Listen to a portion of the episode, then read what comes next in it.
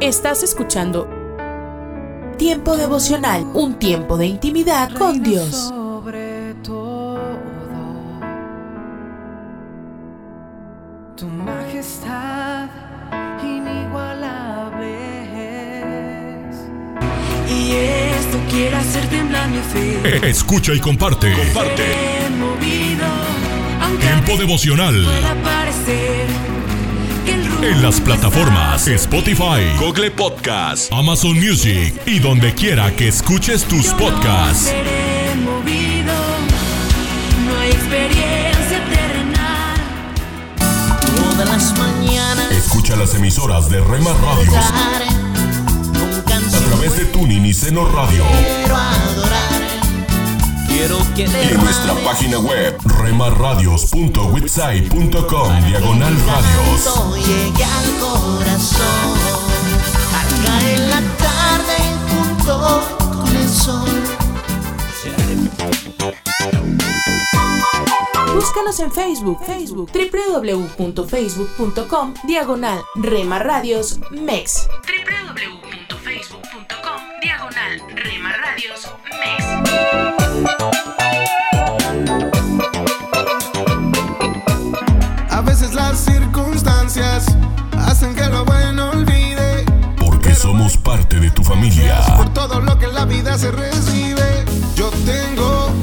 Una más en tu hogar. que agradecer y luego deber. Gracias por dejarnos estar. Nuestro objetivo es ser una radio de bendición. Cuando yo recibo de tu aire, estar vivo para mí es un detalle Buena música, que me regalas hoy. Sé que tú me buen contenido. Cuando yo recibo de tu aire, estar En Rema Radio, impactando tu vida con poder.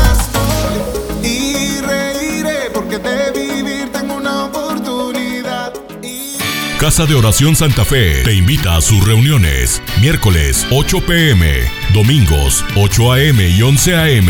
Estamos ubicados. Plaza Santa Fe, Boulevard República de Honduras 104, Interior 9, Hacienda Santa Fe, Tlajomulco de Zúñiga, Jalisco. Casa de Oración Santa Fe, un lugar para adorar.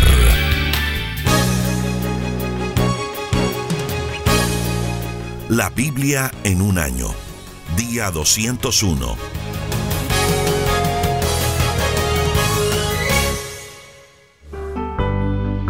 Jueces capítulo 7. Gedeón derrota a los madianitas.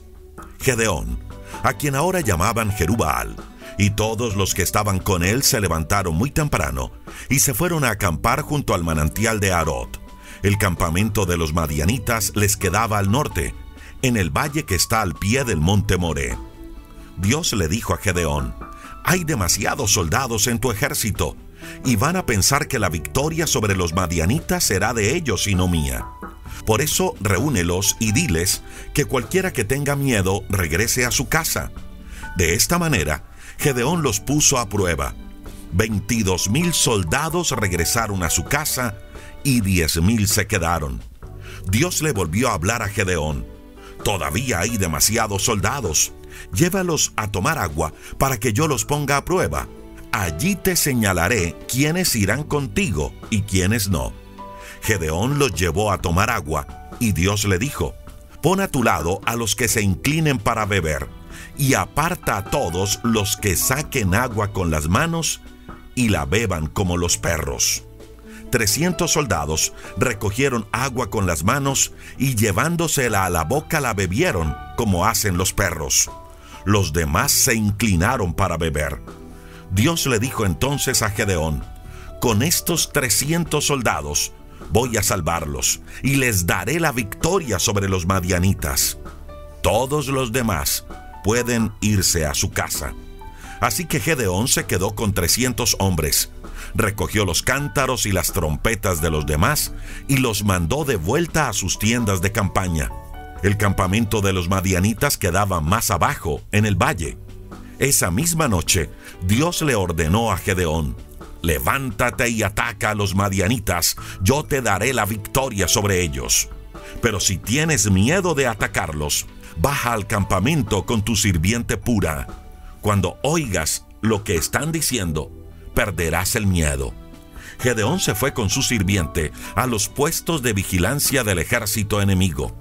Los madianitas, los amalecitas y toda la gente del este que se había dispersado por todo el valle parecían una plaga de saltamontes y tenían tantos camellos como la arena que hay en la playa. Cuando llegó Gedeón, oyó que un soldado le contaba al otro el sueño que había tenido. Le decía, soñé que un pan de cebada venía rodando sobre nuestro campamento y chocaba contra una tienda y la derribaba. Su compañero le respondió, no cabe duda de que se trata del ejército de Gedeón. Dios le va a dar la victoria sobre nuestro ejército. Cuando Gedeón oyó el relato del sueño y lo que significaba, adoró a Dios. Luego Gedeón volvió al campamento israelita y ordenó, Arriba todos, Dios va a dar la victoria sobre el ejército madianita. Gedeón dividió a sus hombres en tres grupos y les dio trompetas y cántaros vacíos. Dentro de los cántaros pusieron antorchas encendidas.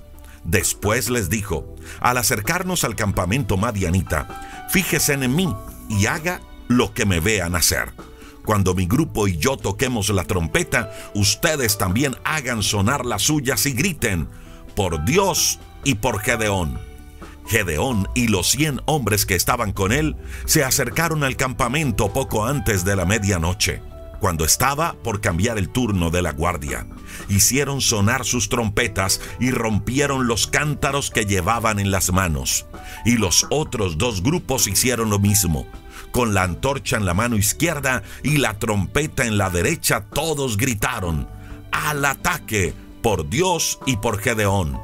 Los israelitas se quedaron quietos en sus puestos, rodeando el campamento enemigo. Al oír los gritos, todos los del ejército madianita salieron corriendo. Los israelitas, por su parte, seguían tocando sus trompetas, mientras Dios hacía que las tropas enemigas se atacaran entre sí y salieran huyendo. Se fueron a Betzita camino de Serera y llegaron hasta la frontera de Abel Meolá, cerca de Tabat. Entonces llamaron a los hombres de las tribus de Neftalí, de Aser y de todo Manasés para que persiguieran a los madianitas. Gedeón envió mensajeros por todo el territorio de Efraín con este mensaje. Vengan a pelear contra los madianitas, vigilen las partes bajas del río Jordán y de los arroyos hasta Bet-Bara, para que los madianitas no puedan cruzar por el valle. Los de la tribu de Efraín obedecieron estas órdenes y capturaron además a Oreb y a Seb, que eran dos jefes madianitas. Mataron a Oreb en la piedra que ahora se conoce como Roca de Oreb. A Seb lo mataron en el lugar donde se exprimían las uvas para hacer el vino y que se conoce como lagar de Seb. Persiguieron a los madianitas y después llevaron las cabezas de Oreb y de Seb a Gedeón que estaba al otro lado del río Jordán. Derrota final de los madianitas. Jueces capítulo 8. Los de la tribu de Efraín estaban muy enojados con Gedeón y le reclamaron, ¿por qué no nos dijiste que ibas a pelear contra los madianitas? ¿Por qué no nos avisaste? Gedeón le respondió, comparado con lo que hicieron ustedes, yo no he hecho nada lo poco que hicieron ustedes fue mucho más de lo que hicimos nosotros. Con la ayuda de Dios pudieron capturar a Oreb y a Seb, los jefes madianitas, y eso tiene mucho más valor. Con estas palabras de Gedeón, se les pasó el enojo a los de Efraín. Gedeón y los 300 hombres que lo acompañaban llegaron al río Jordán y lo cruzaron. Estaban muy cansados, pero seguían persiguiendo al enemigo. Al llegar a Sucot, Gedeón les pidió a los que vivían allí, por favor, denles algo de comer a mis soldados, porque están muy cansados. Estamos persiguiendo a Sebab y a Salmuná, los dos reyes madianitas. Pero los jefes de Sucot le respondieron, ¿por qué tenemos que darles de comer a tu ejército? Todavía no han capturado a Sebab y a Salmuná. Entonces Gedeón les dijo, está bien, con la ayuda de Dios capturaremos a Sebab y a Salmuná, y cuando lo hayamos hecho, volveremos a este lugar y nos vengaremos de ustedes. Los azotaremos con ramas espinosas y arbusto del desierto. De allí, Gedeón se fue a la ciudad de Penuel y les pidió lo mismo a los que vivían allí. Los de Penuel le contestaron lo mismo que los de Sucot. Así que Gedeón les dijo a los de Penuel, cuando vuelva, después de lograr la paz, echaré abajo esta torre. Sebab y Salmuna estaban en Carcor con unos 15 mil hombres, que era lo que le quedaba del ejército que salió del este, porque habían muerto 120 mil soldados. Gedeón subió por el camino que pasa del este de Nobab a Jokbeja y los atacó por sorpresa. Seba y Salmuná trataron de huir, pero Gedeón los persiguió y los capturó. Eso causó mucho miedo y confusión con el ejército madianita. Cuando Gedeón volvía de la batalla por el paso de Jerez, capturó a un joven de Sucot y le hizo unas preguntas. El joven le dio los nombres de los 77 jefes de Sucot. Entonces Gedeón fue a hablar con los hombres de Sucot y les dijo, ¿se acuerdan de que se burlaron de mí y no quisieron ayudarme?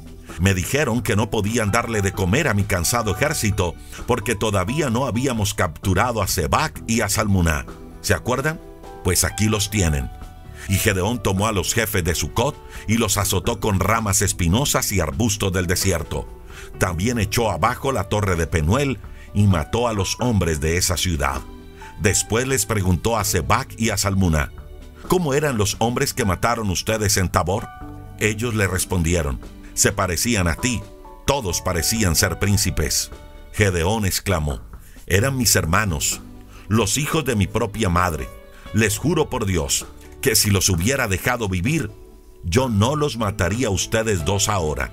Entonces Gedeón le ordenó a Heter, su hijo mayor, vamos, mátalos. Pero Heter no se animó a sacar su espada porque era todavía muy joven. Entonces Sebag y Salmuná le dijeron a Gedeón, si realmente eres tan valiente, mátanos tú mismo. Entonces Gedeón se levantó y los mató. Luego les quitó a los camellos de Sebag y Salmuná los adornos que llevaban al cuello. Después de eso, los israelitas le dijeron a Gedeón, queremos que tú y tus descendientes nos gobiernen, porque nos has salvado de los madianitas. Gedeón les respondió, Ni mi hijo ni yo los gobernaremos. Quien los va a gobernar es Dios. Pero una sola cosa les pido, que cada uno me entregue los anillos de la gente que ha capturado. Y es que los madianitas, como otra gente que vivía en el desierto, usaban anillos de oro. Así que los israelitas le respondieron, con mucho gusto, aquí están y extendieron en el piso una capa donde cada uno echó un anillo de los que habían capturado. El oro de los anillos que recibió Gedeón pesaba casi 19 kilos. Además le entregaron adornos, joyas y telas finas que usaban los reyes madianitas y los collares de sus camellos. Con todo ese oro, Gedeón hizo una estatua y la colocó en Ofra, su ciudad todos los israelitas le fueron infieles a Dios porque iban a adorar esa estatua. Aún para Gedeón y su familia, la estatua resultó ser una trampa. Así fue como Israel venció a los madianitas, los cuales nunca más recobraron su poder. Y mientras Gedeón vivió, hubo en esa región 40 años de paz. Muerte de Gedeón.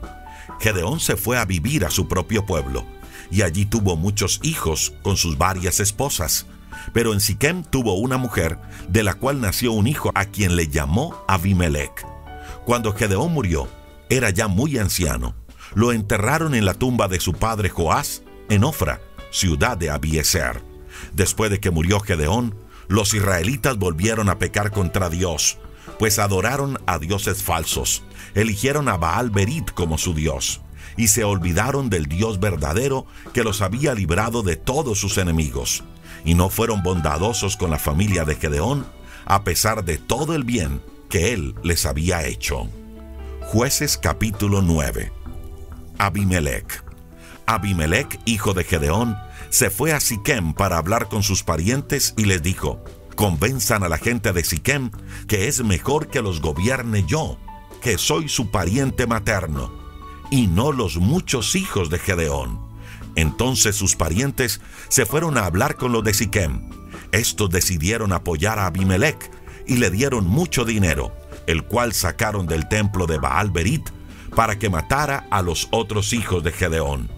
Abimelech alquiló a unos bandoleros para que lo acompañaran, y fue al pueblo de su padre. Allí sobre una misma piedra mató a sus hermanos. El único que se salvó fue Jotam, el hijo menor de Gedeón, porque se había escondido. Entonces toda la gente de Siquem se reunió con la de Bet Miló junto al roble sagrado que está en Siquem y nombraron rey a Abimelech. La fábula de Jotam.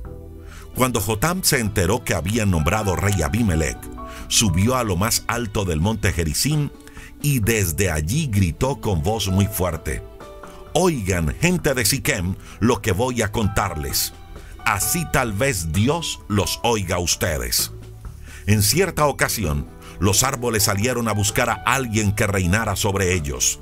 Le pidieron al olivo que fuera su rey, pero el olivo le respondió, para ser rey de los árboles tendrán que dejar de producir aceite, el cual se usa para honrar a los dioses y a los hombres. Le pidieron entonces a la higuera que reinara sobre ellos, pero la higuera le respondió, para reinar sobre los árboles tendrán que dejar de dar higos dulces y sabrosos. Luego le pidieron a la planta de uvas que reinara sobre ellos, pero ella le respondió, para reinar sobre los árboles tendrán que dejar de producir vino, el cual alegra a los dioses y a los hombres.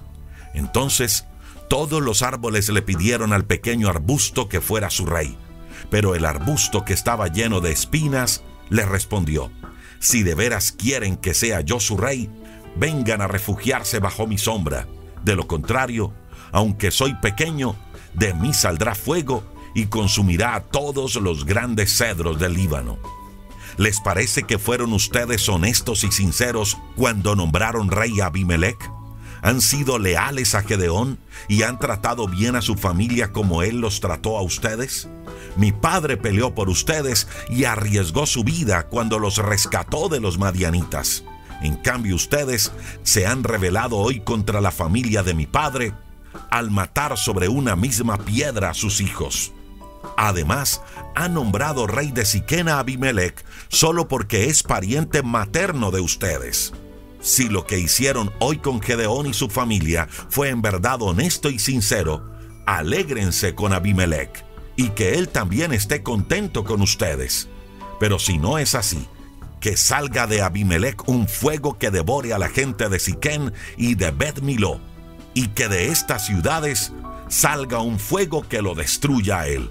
Cuando Jotam terminó de decir esto, huyó y se fue a vivir a un pueblo llamado Pozo, porque tenía miedo de su hermanastro Abimelech.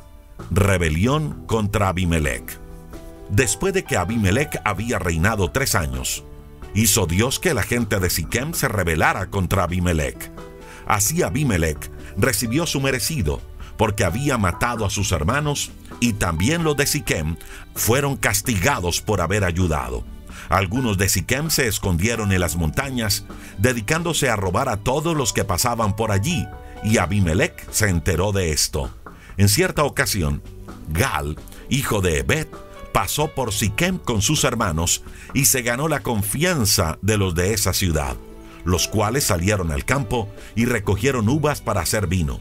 Hicieron una gran fiesta, donde además de maldecir a Abimelech, comieron y bebieron en el templo de su Dios. Y Gal dijo, ¿quién se cree Abimelech? ¿Por qué los de Siquem tenemos que ser sus esclavos? se cree mucho por ser hijo de Gedeón, pero la verdad es que tanto Gedeón como Zebul fueron simples ayudantes de Amor, el verdadero jefe de Siquem.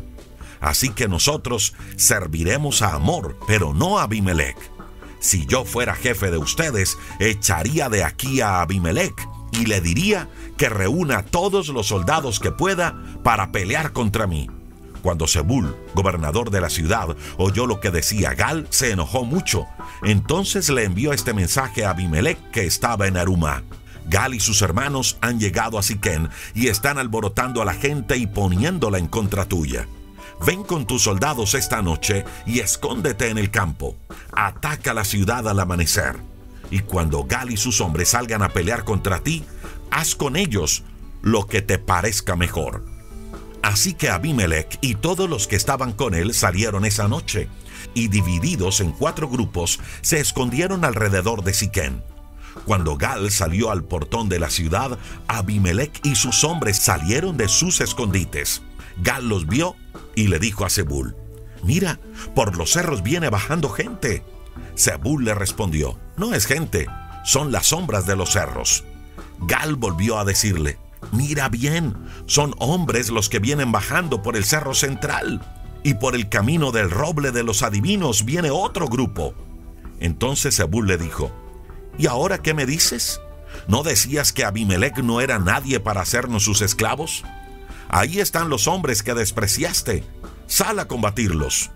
Gal salió entonces al frente de la gente de Siquem y peleó contra Abimelech. Pero Abimelech lo persiguió y Gal salió huyendo. Muchos cayeron heridos a lo largo del camino hasta el portón de la ciudad. Zebul por su parte echó a Gal y a sus hermanos y no los dejó vivir en Siquem. Abimelech se quedó en Arumá. Al día siguiente, Abimelech se enteró de que los de Siquem saldrían al campo. Dividió entonces a sus hombres en tres grupos, los cuales se escondieron en sus campos. Cuando Abimelech vio que los de Siquem salían de la ciudad, salió él también de su escondite y los atacó. Rápidamente Abimelech y el grupo que estaba con él fueron a apoderarse del portón de la ciudad mientras los otros dos grupos atacaban a todos los que estaban en los campos y los mataban. Abimelech siguió peleando todo ese día hasta que se apoderó de la ciudad y mató a la gente que estaba allí. Luego destruyó la ciudad y esparció sal sobre las ruinas. Cuando los que estaban en la torre de Siquem se enteraron de lo que había sucedido, se refugiaron en el templo de El Berit. Abimelech supo que los de la torre de Siquén se habían refugiado allí. Así que se fue con toda su gente al monte Salmón. Con un hacha cortó unas ramas, se las colocó sobre el hombro y les dijo a sus hombres que hicieran lo mismo con rapidez.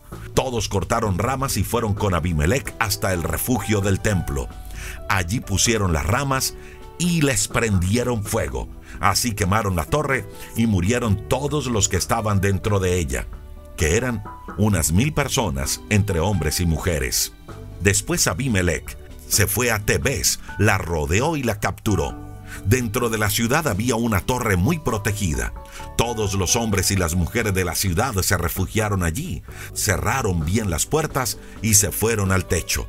Abimelech se acercó a la puerta de la torre para atacarla, pero cuando se preparaba para incendiarla, una mujer le arrojó una piedra de molino. La piedra le cayó en la cabeza y le rompió el cráneo. Entonces su ayudante le clavó la espada y Abimelech murió. Cuando los israelitas se enteraron de que había muerto, regresaron a sus casas. De esta manera, Dios castigó a Abimelech por el crimen que había cometido contra su padre al matar a sus hermanos. También Dios hizo que los de Siquem pagaran por todos sus crímenes, tal como lo había dicho Jotán, cuando los maldijo.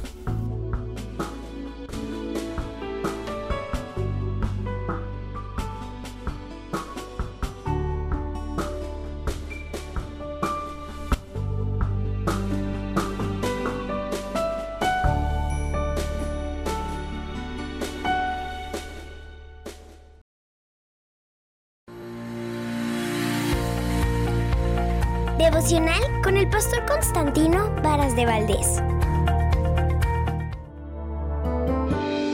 Para escoger lo bueno o lo malo, tus pensamientos dan el primer paso. ¿Qué tal?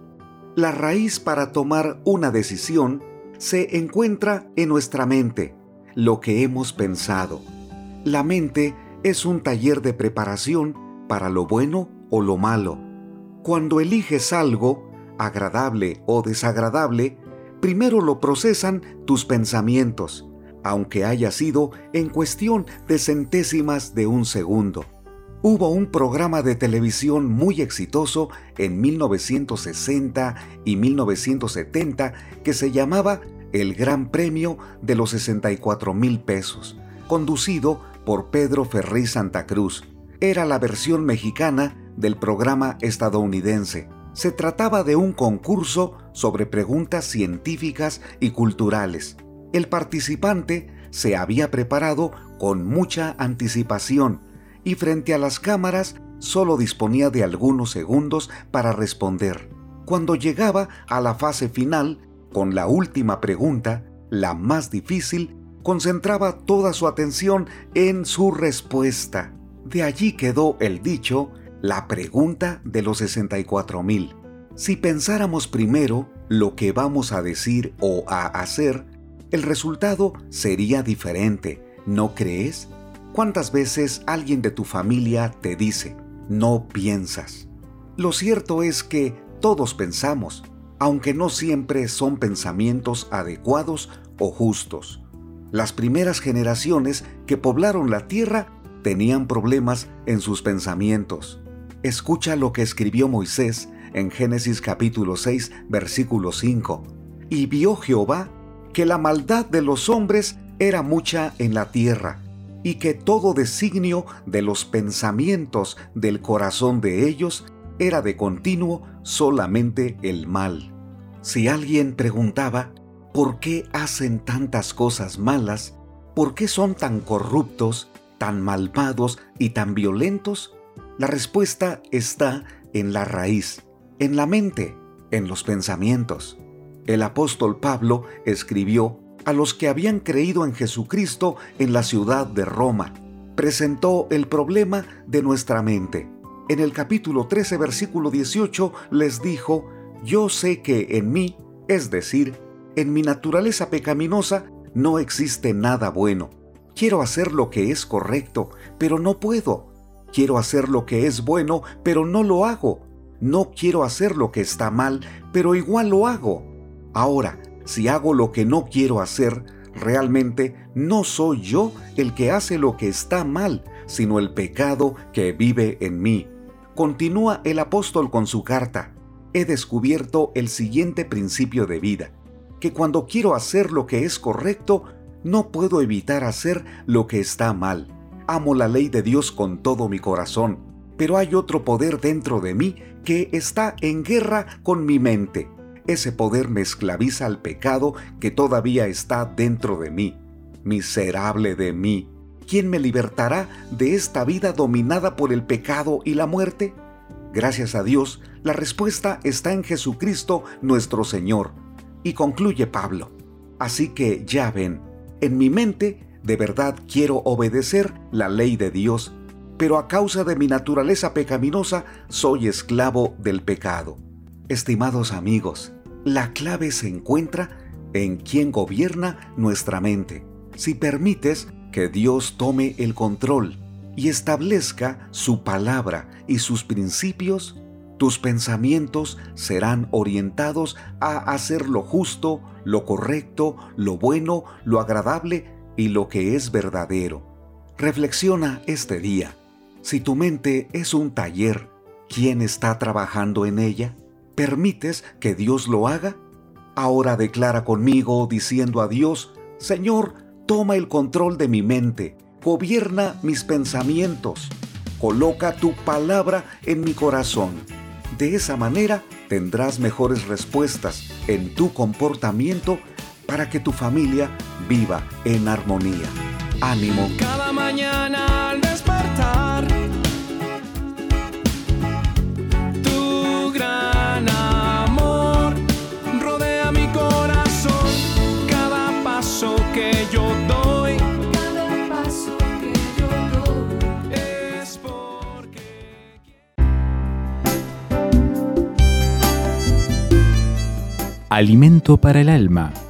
Lecturas diarias de inspiración producidas por Radio Transmundial. La comunicación con Dios. La intimidad con Dios es importante para nuestro desarrollo como sus hijos. Invertimos tiempo en su presencia para el perdón, alabanza y lectura de su palabra, la Biblia. Él responde según su voluntad. Muchas veces quedamos en silencio, otras nos expresamos con fluidez, pero sabemos que el Espíritu Santo, Dios mismo, nos ayuda a pedir como conviene. La comunicación con Dios está disponible siempre. Qué bueno saber que Él está allí, esperando pacientemente con amor la conexión con sus hijos. La alabanza, la adoración debe ser constante y la humildad debe estar presente porque al corazón contrito y humillado no lo despreciarás tú, oh Dios. El hablar a diario con Dios nos alimenta el alma, el espíritu y nos recarga de nuevas energías. Nos llena de alegría porque sabemos que contamos con un Padre amoroso que es el mejor y fiel amigo en todo tiempo. Decídete con toda confianza, sin temores, a expresarte con tus propias palabras y dispuesto a compartir con Dios tu vida. Será un tiempo hermoso de crecimiento y refrigerio espiritual. El hablar con Dios es la certeza, la convicción de tenerlo en nuestras vidas y nada nos apartará de su mano. Es estar convencido que nos escucha, tener la fe puesta en Él y confiar en su fidelidad. La experiencia será diferente en cada persona, pero Dios nos conoce y su trato es personal. A menudo nos sorprende su respuesta contamos con sus bendiciones. Sus misericordias son para siempre y su amor es grande e inagotable. Habla con Dios y verás el cambio en tu vida. Meditación escrita por Aura Riaga de Hostos, Venezuela.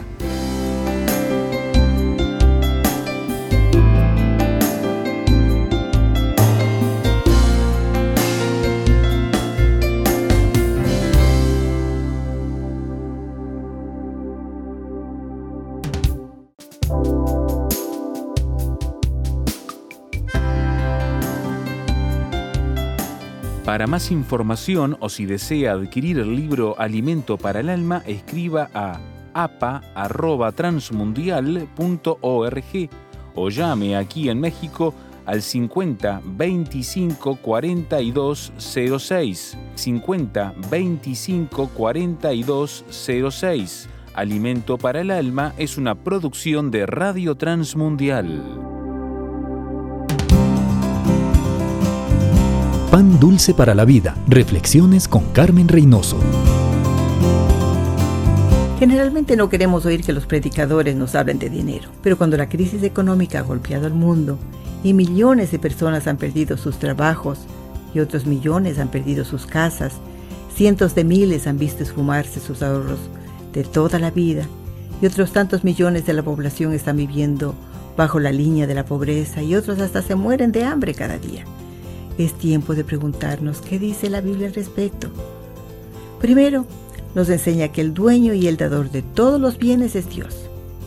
Segundo, nos indica la forma de obtenerlo, trabajando honestamente, invirtiendo y ahorrando. Y tercero, debemos usarlo para cubrir nuestras necesidades, para la casa del Señor lo que le corresponde, para cumplir nuestras metas sabiendo que son del Señor y para compartir con los pobres.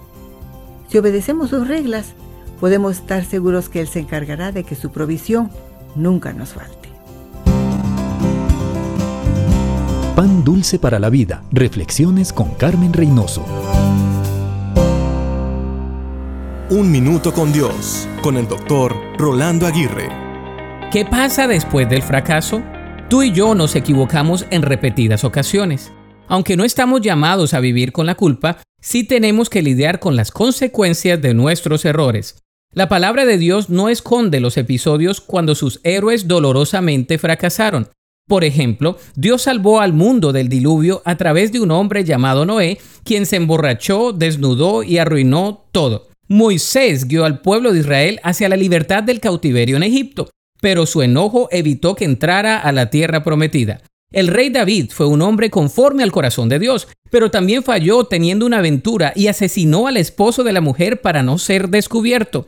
De modo que Dios conoce nuestras debilidades. Si Él solo usara a personas perfectas, la Biblia sería un libro muy corto.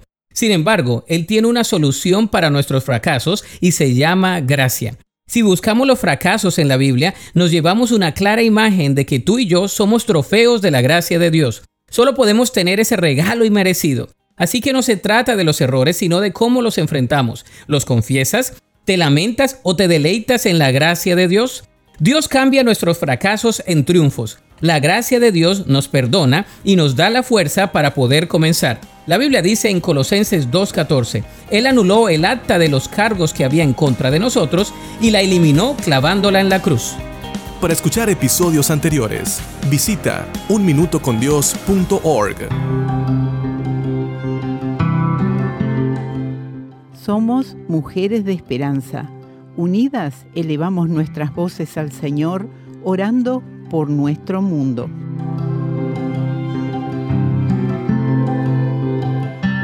Padre, guía, conforta y lleva paz a aquellos que han huido de sus casas durante la guerra en Etiopía y sin embargo aún están teniendo dificultades para retornar a sus hogares y tener vidas estables y pacíficas. Ten piedad de estas personas, te lo rogamos en el nombre de Jesús. Amén. Descarga el boletín de oración con todas las peticiones del mes, artículos adicionales para sembrar esperanza en mujeresdeesperanza.org o solicítalo por WhatsApp al signo de más 598 91 610 610. Hola, soy Dorothy. Hoy estamos considerando los nombres de Dios, solo algunos más de los muchos nombres. La razón por la que hacemos esto es porque aprendemos a discernir el testimonio que Dios nos dio a través de estos nombres y que podemos aplicarlos a nuestra vida diaria. Hay un nombre que dice el Señor nuestra justicia. Es Jehová Sidkenu. En Jeremías 23 leemos acerca de los gobernantes injustos, pastores que fueron responsables por la dispersión de los rebaños, y Dios prometió pastores cuidadosos. Hablando de Jesús, el Mesías, Dios dijo, Levantaré a David renuevo justo. Esta era una situación desesperada y desorganizada. Las personas que debieron haber sido líderes espirituales no lo eran. Ellos cuidaban únicamente de sí mismos. Eran lo que llamamos falsos pastores. Y reinará como rey, el cual será dichoso, y hará juicio y justicia en la tierra. Y este será su nombre con el cual le llamarán Jehová Sidkenu. Jehová, justicia nuestra. ¿No sientes que algunos días es como si estuvieras abrumado por la injusticia en todas partes? Recuerda correr a los brazos de aquel que es nuestra justicia. Él ve, él sabe, él promete. Permite que Él sea tu justicia. Y al hacer eso recuerda, él también es este pastor que te atiende y te cuida. Una pequeña frase que probablemente hayas escuchado y que tal vez no hayas comprendido totalmente es la extensión de su significado. Jehová Ra'a, el Señor es mi pastor. Enfatiza esa palabra, hazla personal. Jehová es mi pastor. El Señor es mi pastor. No hables simplemente acerca de que el Señor es mi pastor, desviándote inmediatamente para hablar de Él como el pastor. Comprende que es cuando damos ese paso de fe para creer y recibirlo que podemos vivir una situación gloriosa y triunfante dentro de nuestro ser. En este momento di sí, el Señor es mi pastor. Permíteme preguntarte sin rodeos, ¿Él es tu pastor? Si no lo es, apresúrate y recíbelo en tu vida. En este programa nos gustaría ayudarte, así que solicita el libro Tu búsqueda de Dios.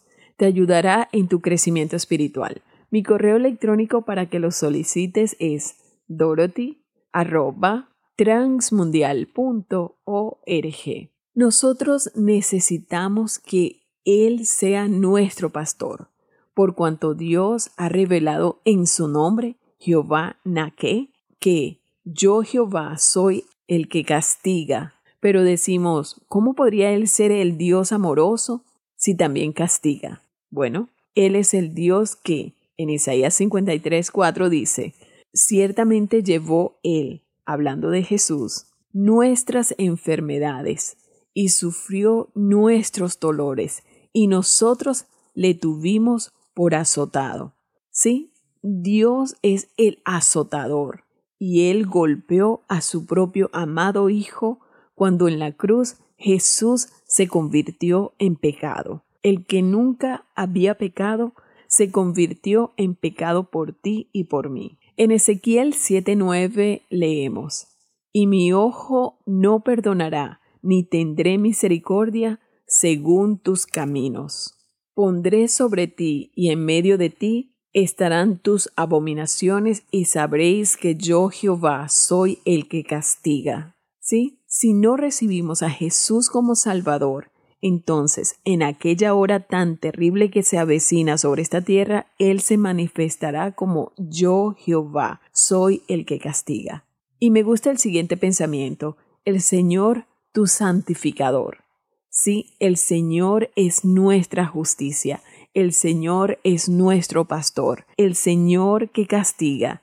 Y esta es una palabra larga, Jehová Makadeshoem, el Señor tu santificador. En Éxodo 31 leemos, Habló además Jehová a Moisés diciendo, Tú hablarás a los hijos de Israel diciendo, En verdad, vosotros guardaréis mis días de reposo, porque es señal entre mí y vosotros por vuestras generaciones, para que sepáis que yo soy Jehová que os santifico. El sábado era una señal de la relación única de Dios con Israel como su propio pueblo. Era indicación de la condición espiritual de su pueblo. Estás escuchando Tiempo devocional, un tiempo de intimidad con Dios.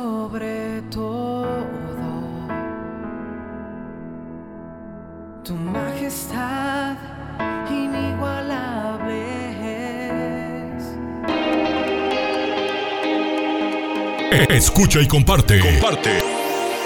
Es un día Tiempo devocional. para tu. En las plataformas Spotify, Google Podcast, Amazon Music y donde quiera que escuches tus Para podcasts. su nombre exaltar. Mi corazón siente emoción. Escucha las emisoras de Rema Radios a través de Tuning y Seno Radio Por supuesto es el Señor. y en nuestra página web remarradios.witsai.com diagonal radios. Y está dentro de mi alma el Redentor. No tiene ni medidas. Búscanos en Facebook, Facebook, www.facebook.com, diagonal Rema Radios MEX. www.facebook.com, diagonal Rema Radios MEX.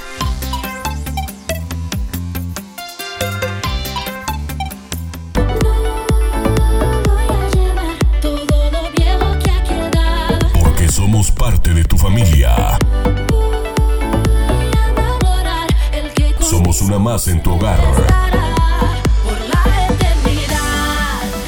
Gracias por dejarnos estar. Nuestro objetivo es ser una radio de bendición. Buena música. Buen contenido. En Rema Radio, impactando tu vida con poder.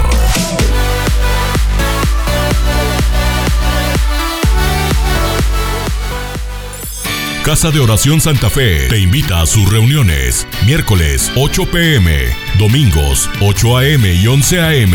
Estamos ubicados. Plaza Santa Fe, Boulevard República de Honduras 104, Interior 9, Hacienda Santa Fe, Tlajomulco de Zúñiga, Jalisco. Casa de Oración Santa Fe, un lugar para adorar. Vivimos en una época en la que los valores como personas, como ciudadanos y como familia se han olvidado. Como hijos, hermanos y padres, todos podemos dar motivación a fin de hacer de la nuestra una mejor sociedad. Motivación con Dairo Rubio Gamboa. El joven recién casado estaba sentado bebiendo un jugo helado durante una visita a su padre. Conversaban sobre la vida, el matrimonio, las responsabilidades y las obligaciones. El papá lanzó una mirada clara y sobria a su hijo. Nunca olvides a tus amigos, le aconsejó. Serán más importantes en la medida en que vayas envejeciendo. Independientemente de cuánto ames a tu familia, tú siempre necesitarás de amigos. Recuerda salir ocasionalmente con ellos, realiza actividades con ellos, llámales. Qué extraño consejo, pensó el joven. Acabo de ingresar al mundo de los casados, soy adulto y con seguridad mi esposa y la familia que iniciaremos serán todo lo que necesito para dar sentido a mi vida. Con todo, él obedeció a su papá, mantuvo contacto con sus amigos y anualmente aumentaba el número de ellos. Con el pasar de los años, él fue comprendiendo que su padre tenía razón. En la medida en que el tiempo y la naturaleza realizan su trabajo en las personas, los amigos resultan siendo baluartes de sus vidas. Pasados los 50 años de vida, he aquí lo que se aprende. El tiempo pasa, la vida continúa, la distancia separa, los hijos dejan de ser niños y se independizan, y a los padres se les parte el corazón, pero los hijos se van independizando. Las ilusiones, los deseos, la atracción, el sexo se debilitan, el corazón se rompe, los padres mueren, las carreras terminan. Mas los verdaderos amigos siempre están ahí. Un amigo nunca está más distante que el alcance de una necesidad, interviniendo a tu favor, esperándote de brazos abiertos o bendiciendo tu vida. Cuando iniciamos esta aventura llamada vida, no sabíamos de cuánto necesitaríamos unos de otros. Ama a tus padres, cuida a tus hijos, pero mantén un grupo de buenos amigos. Quien se junta con sabios, sabio se vuelve. Quien se junta con necios, acaba mal, dice el proverbio bíblico. Encuéntranos en facebook.com. Motivación con Dairo Rubio Gamboa. Escríbenos a contacto arroba motivación a la familia punto org. En apoyo a la familia de América Latina. Solo una voz inspira tu vida, inspira tu vida. Una voz de los cielos, con el pastor Juan Carlos Mayorga. Bienvenidos. No os unáis en yugo desigual con los incrédulos, porque ¿qué compañerismo tiene la justicia con la injusticia? ¿Y qué comunión la luz con las tinieblas? ¿Y qué concordia Cristo con Belial? ¿O qué parte el creyente con el incrédulo? ¿Y qué acuerdo hay entre el templo de Dios y los ídolos? Porque vosotros sois el templo del Dios viviente, como Dios dijo, habitaré y andaré entre ellos, y seré su Dios, y ellos serán mi pueblo. Por lo cual, salid de medio de ellos y apartaos, dice el Señor, y no toquéis lo inmundo, y yo os recibiré, y seré para vosotros por Padre, y vosotros me seréis hijos e hijas, dice el Señor Todopoderoso. Segunda de Corintios 6, 14 al 18. Firmes contra el cristiano paganismo. La mezcla de lo santo con lo profano, es decir, el sincretismo, es uno de los más importantes impedimentos a la hora de compartir el Evangelio a otras personas y otras culturas a las que se enfrenta hoy en día la Iglesia del Señor, la cual Él ganó por su propia sangre. En muchos sitios del mundo las personas se han hecho cristianos sin quebrantar su miedo precristiano a los espíritus o a los que no son dioses, ni su obediencia a ellos.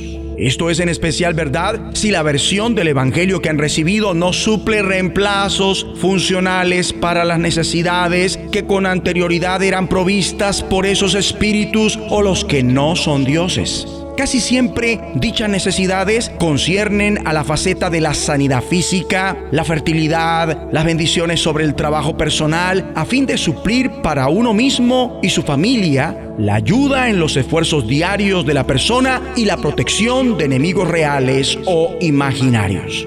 Lo más terrible es cuando la iglesia intenta intencionalmente mezclar el Evangelio con creencias de religiones tradicionales o magia espiritual.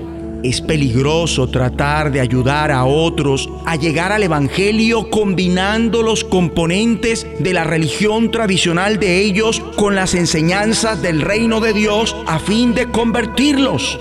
Mi amable oyente, ¿es Dios o los ídolos? No Dios con los ídolos, que para no destruir las creencias de aquellos, sino solamente intentar mezclar dos formas de pensamiento. Los ciudadanos del reino hemos de adoptar una postura firme contra cualquier tipo de sincretismo. Es lamentable decir que seguidores de Cristo están contemporizando, adaptándose a creencias erróneas.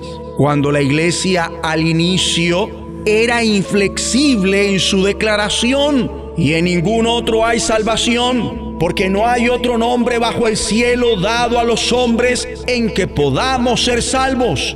Esto tiene que ser aprobado y confesado por las personas que reciben el Evangelio del Reino. De otra manera, el resultado será un sincretismo o cristiano paganismo.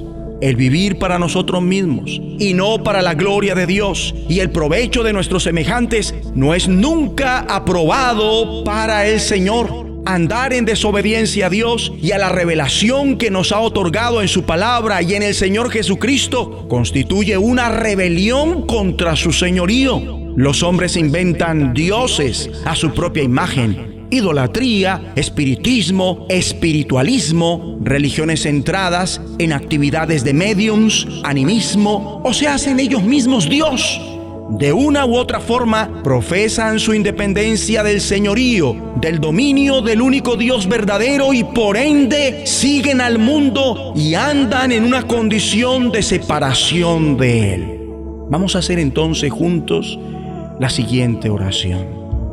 Padre Dios, en tu presencia hablamos al obstáculo que se llama sincretismo y que impide que se lleve el Evangelio del Reino a otras personas y a otras culturas. Se quita ahora mismo. Y manténnos como iglesia firmes, perfectos y completos en todo lo que tú quieres, contra cualquier tipo de cristiano paganismo, en el nombre de Jesucristo. La voz de los cielos Escúchanos, será de bendición para tu vida. Bendición para tu vida. Párate a un lado. Observa el paisaje a tu alrededor. Alza la vista a conceptos eternos. Recuerda que lo esencial es lo invisible a los ojos. Haz una pausa en tu vida. Con Pablo Martini.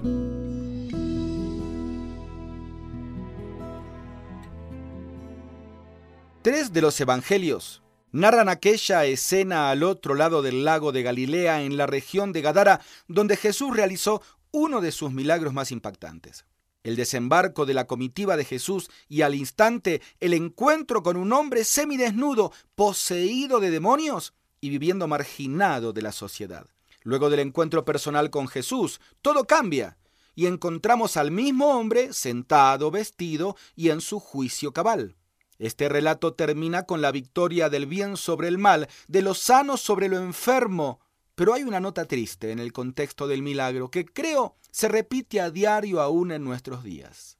Lo podemos leer en el mismo relato según lo narra Marcos capítulo 5, culmina, entonces la gente comenzó a pedirle a Jesús que se fuera de su región.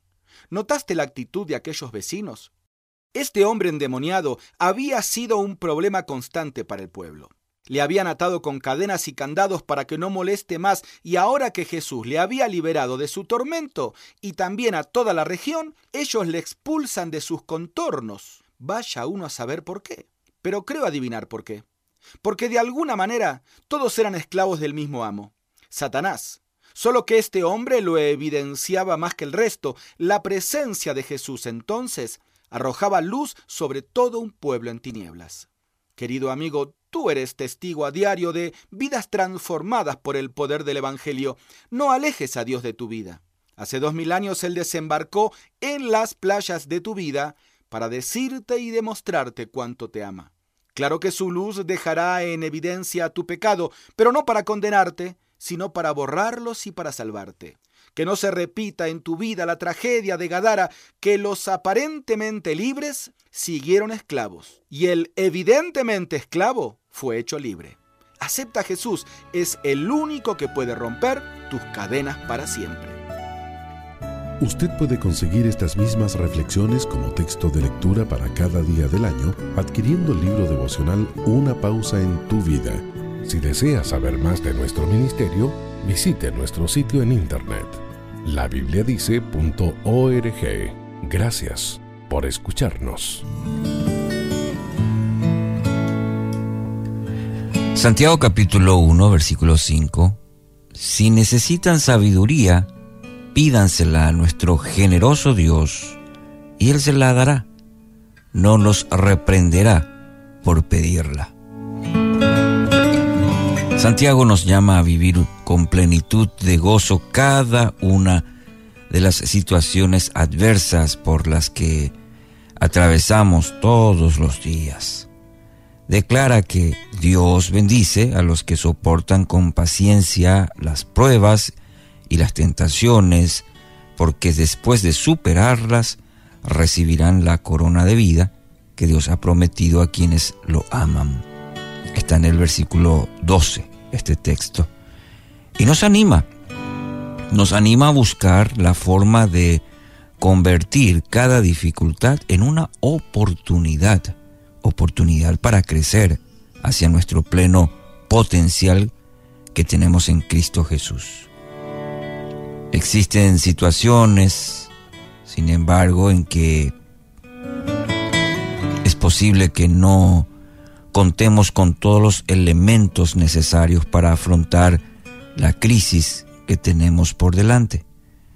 Quizás se trate de un inexplicable revés en nuestras circunstancias, una inesperada pérdida que nos desconcierta totalmente en nuestra vida, o un golpe a nuestras vidas que ha hecho tambalear nuestra fe.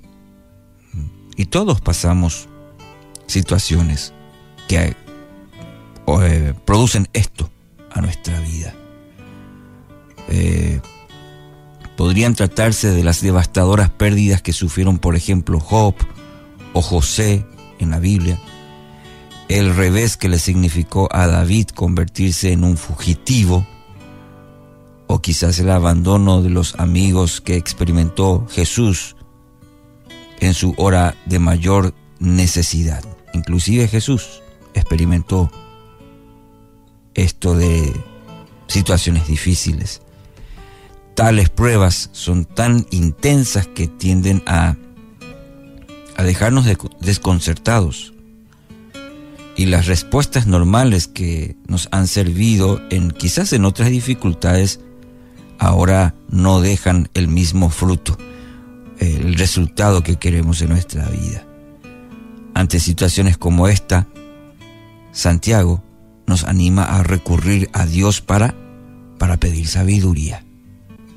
Cuando nuestros recursos, eh, quizás en otras situaciones y en estas que pasamos ya no alcanzan, Santiago nos está diciendo otra vez este versículo, la fuente a la cual debemos recurrir. La sabiduría, querido oyente, la sabiduría es esa combinación de la inteligencia con la madurez espiritual.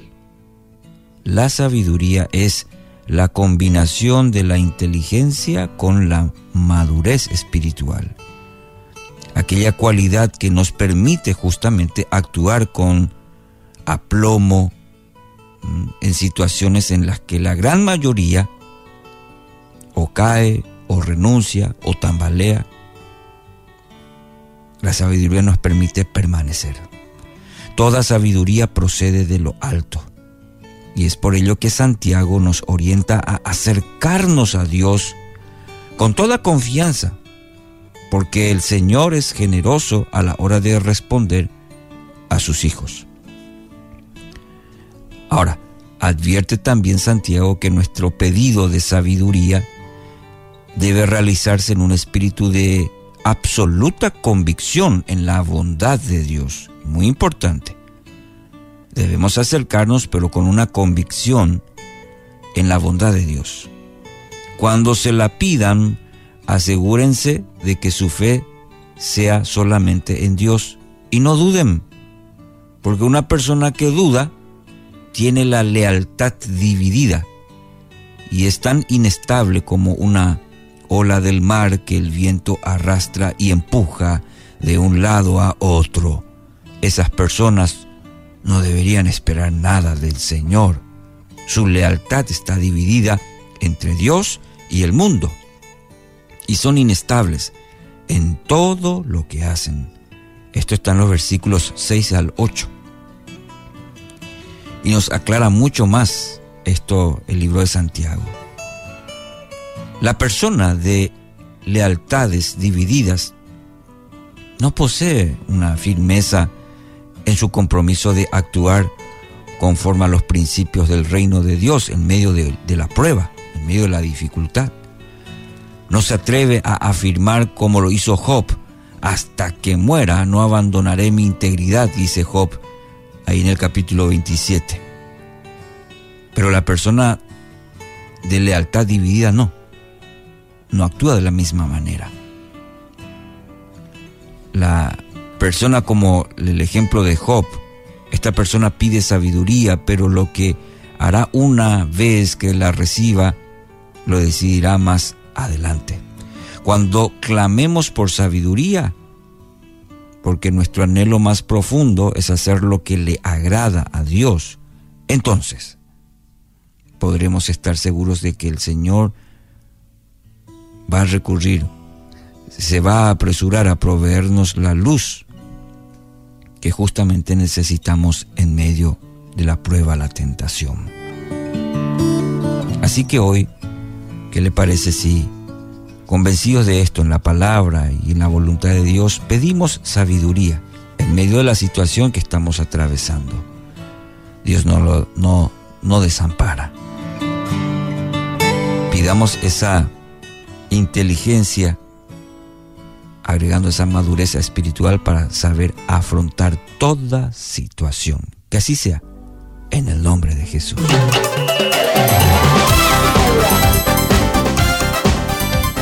Un momento con Alberto Motesi.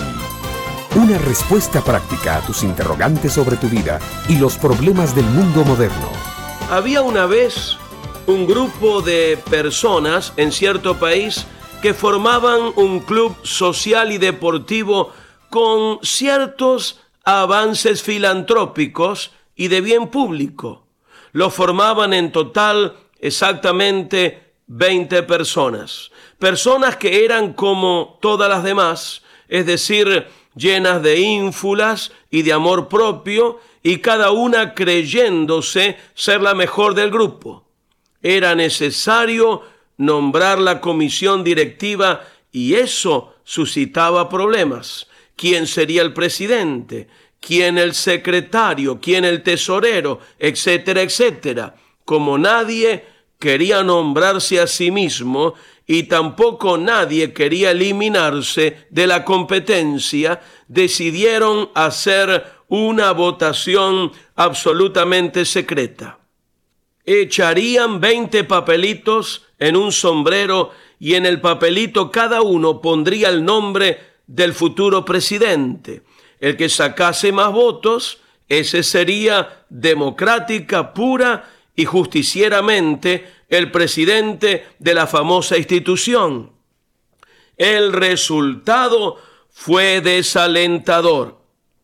18 personas sacaron un voto cada uno. Uno sacó dos votos y uno no sacó ningún voto. Y justamente este, el que no había sacado ningún voto, era el más decente de todos, porque cada uno había votado por sí mismo y este sin votos había votado por otro, el que sacó dos votos. La situación se hizo tan ridícula que aquellas buenas personas decidieron sepultar el club allí mismo y avergonzados retirarse a sus casas con la cola entre las piernas. Pero estas buenas personas, mi amiga, mi amigo, personas como todas las demás, no estaban solas en su paranoia. Los apóstoles de Cristo sufrían del mismo mal. Andando por el camino detrás del Señor, iban hablando entre sí respecto de quién sería el jefe en caso de que Jesús faltase. Y como el Señor conoce los pensamientos de los hombres antes de que se formen y ausculta el corazón sin estetoscopio, se dio vuelta y les dijo, de cierto os digo que si no os convirtiereis y os hacéis como niños, no entraréis en el reino de los cielos. El que de vosotros quiera ser el mayor, sea el menor de todos, y el que quiera ser servido, que sea el servidor. Como siempre, el Maestro Jesucristo no dio reglamentos ni repartió puestos, sino que dio principios de vida. Si alguno anda buscando honores en la vida, aplausos y galardones, que tome el camino de la humildad. Yo creo, mi amiga y mi amigo, que nada recompensa mejor y nada paga mejor rédito en nuestra existencia que reconocer con toda humildad, como simple niño, nuestra imperfección y flaqueza y pedirle a Cristo que entre en nuestro corazón y tome el timón de nuestra vida. Comenzando de rodillas ante Cristo, empezamos el camino hacia nuestra propia dignidad. Honrar a los demás, dejar a otros el primer lugar, no aplaudirnos a nosotros mismos, es un camino saludable hacia una vida de paz y siempre honrar y servir a Dios nos llevará a una vida de dignidad que al fin será reconocida. Este fue Un Momento con Alberto Motesi. Educación que transforma. ¿Te quieres preparar mejor? Visita Facebook y busca Alberto Motesi University. Muy buenos días. Esta mañana abrimos la escritura en el Evangelio de San Marcos capítulo 5. San Marcos capítulo 5 verso 21. Pasando otra vez Jesús en una barca a la otra orilla, se reunió alrededor de él una gran multitud y él estaba junto al mar. Y vino uno de los principales de la sinagoga llamado Jairo, y luego que le vio se postró a sus pies y le rogaba mucho diciendo, mi hija está agonizando, ven y pon las manos sobre ella para que sea salva y vivirá versículo 35. Mientras él aún hablaba, vinieron de casa del principal de la sinagoga diciendo, tu hija ha muerto. ¿Para qué molestas más al maestro? Pero Jesús luego que oyó lo que se decía, dijo al principal de la sinagoga, no temas, cree solamente. Y no permitió que le siguiese nadie sino Pedro, Jacobo y Juan, hermano de Jacobo. Y vino a casa del principal de la sinagoga y vio el alboroto y a los que lloraban y lamentaban mucho. Y entrando les dijo, ¿por qué alborotáis y lloráis? La niña no está muerta, sino duerme. Y se burlaban de él. Mas él, echando fuera a todos, tomó al padre y a la madre de la niña y a los que estaban con él y entró donde estaba la niña y tomando la mano de la niña le dijo, Talita Kumi, que traducido es niña, a ti te digo, levántate. Y luego la niña se levantó y andaba, pues tenía doce años, y se espantaron grandemente, pero él les mandó mucho que nadie supiese y dijo que se le diese de comer. Mis queridos, una porción de la escritura donde vemos una situación límite, ¿verdad? Es un padre que va a Jesús pidiendo que por favor apure el paso y venga a su casa ya que su hija estaba agonizando.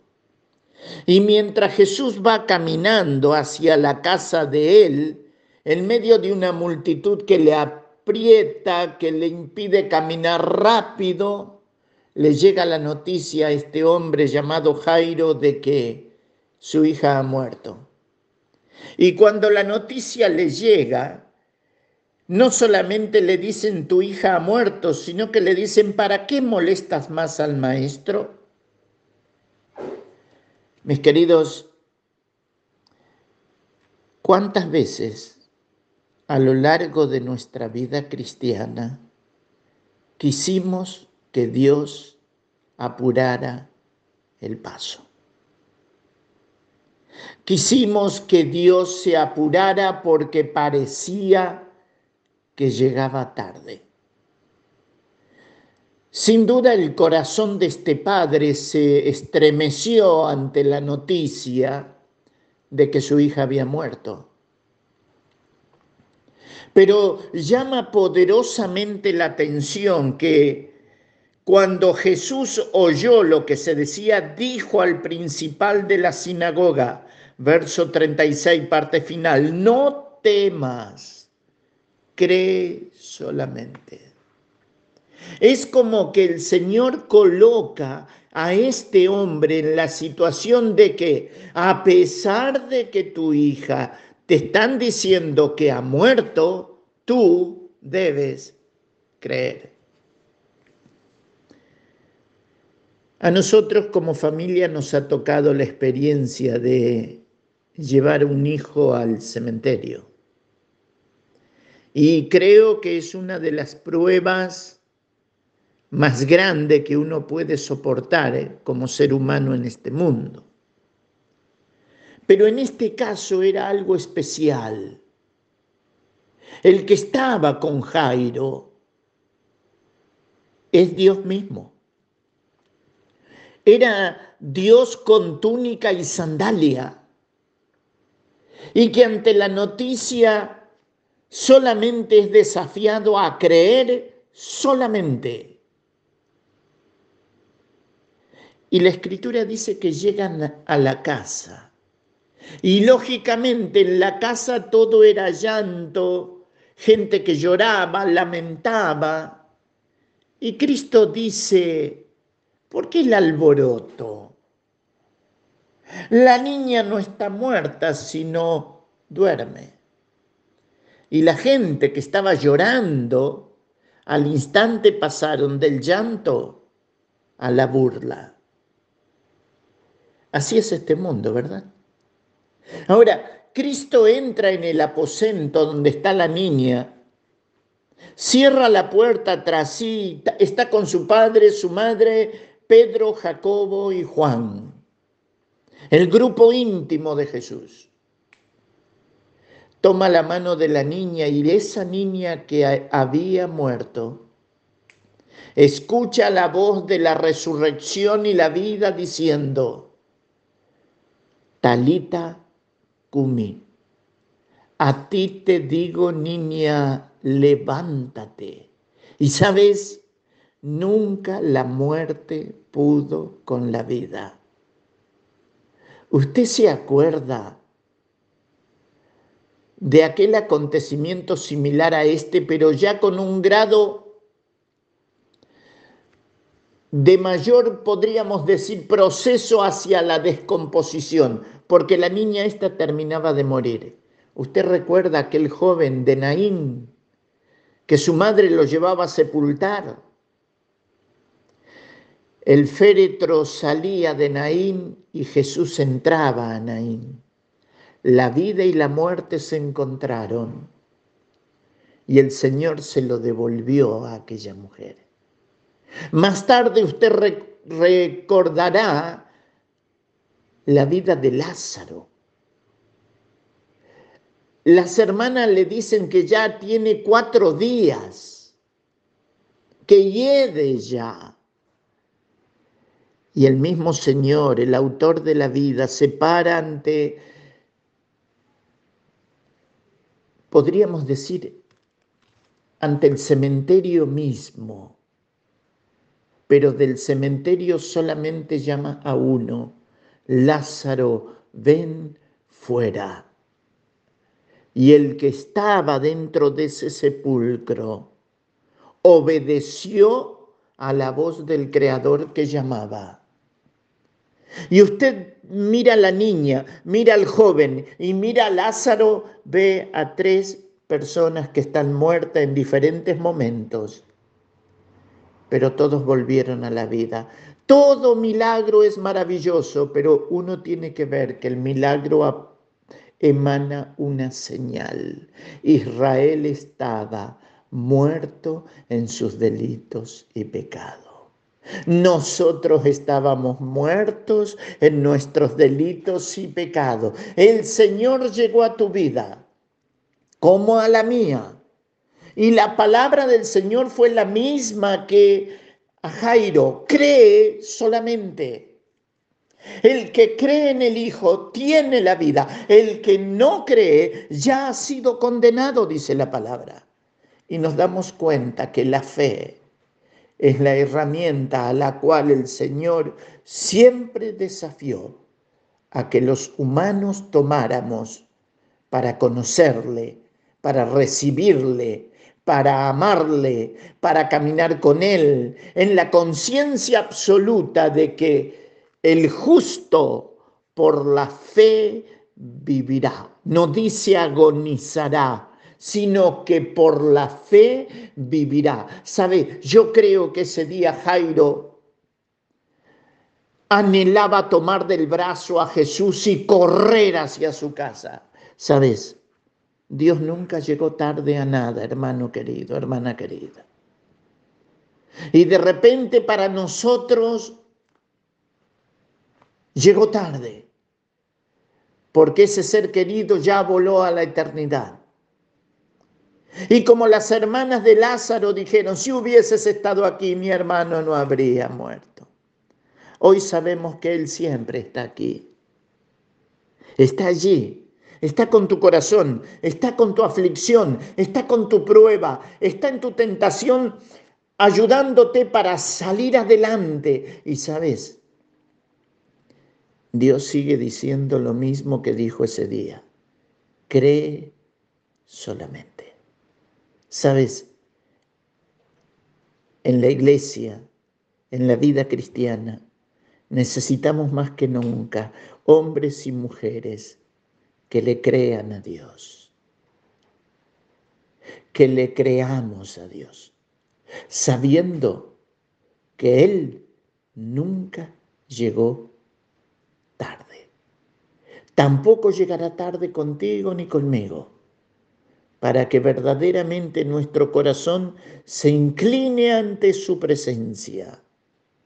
Y si de repente al escuchar este audio estás llorando la partida de un ser querido, mira, si Cristo es su Salvador, recuerda, nadie pierde algo si sabe dónde está.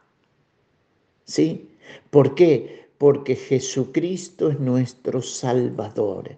Él es la resurrección y la vida. Y el que cree en Él tiene vida eterna. Mis queridos, a Dios sea la gloria en esta mañana y a nuestras vidas sus bendiciones. Dios les bendiga. Soy Eduardo Palacio con Pautas para Vivir. Era el final de la carrera, la línea de meta estaba a la vista. El español Iván Anaya seguía de cerca al corredor keniano Abel Mutai. Mutai había mantenido una larga ventaja en la carrera. De repente, Anaya vio que Mutai se detenía cuando aparentemente pensó que ya había cruzado la línea de meta. El corredor español se dio cuenta que el keniano se había confundido con los carteles del estadio que estaban en español. Anaya le gritó a Mutai, pero él no podía entender, y entonces Anaya empujó a Mutai a la línea de meta, dándole la victoria. Los reporteros preguntaron, ¿por qué no aprovechaste la confusión de Mutai para ganar? ¿Cuál sería el mérito de mi victoria? preguntó de vuelta Anaya. ¿Cuál sería el honor de esa medalla? ¿Qué pensaría mi madre de eso? Ese día Anaya optó por poner al otro primero y actuar con integridad. Otro joven, este de la Biblia, estuvo determinado a hacer lo correcto antes de que llegara su momento de decisión. Su nombre era Daniel. En Daniel 1.8, en la versión Reina Valera, dice que propuso en su corazón tomar decisiones que agradaran a Dios. Decidió hacer lo correcto mucho antes del momento de la presión, de la tentación. ¿Qué pasa con cada uno de nosotros? ¿Qué tipo de decisiones ya nos hemos propuesto en nuestro corazón? Acaba de escuchar a Eduardo Palacio con Pautas para Vivir, un ministerio de Guidelines International. Permita que esta estación de radio sepa cómo el programa le ha ayudado. Acompáñenos en la próxima emisión de Pautas para Vivir. Gracias por su sintonía. Estás escuchando Tiempo devocional, un tiempo de intimidad con Dios.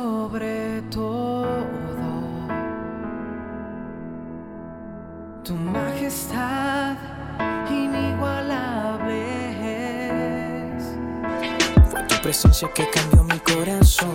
Escucha y comparte. Comparte. El dolor, no te imaginas cuánto. Tiempo devocional. A mi friend Espíritu Santo. En las plataformas Spotify, Google Podcast, Amazon Music y donde quiera que escuches tus podcasts. Te agradezco, Lord, tu amor nunca me abandonó. Thank you, Lord. Escucha las emisoras de Rema Radios través de Tuning y Seno Radio. Y en nuestra página web remarradios.witsai.com diagonal radios. El justo florecerá como la palmera, como la palmera florecerá. El justo florecerá. Búscanos en Facebook, Facebook, www.facebook.com, diagonal Rema Radios MEX. www.facebook.com, diagonal Rema Radios MEX.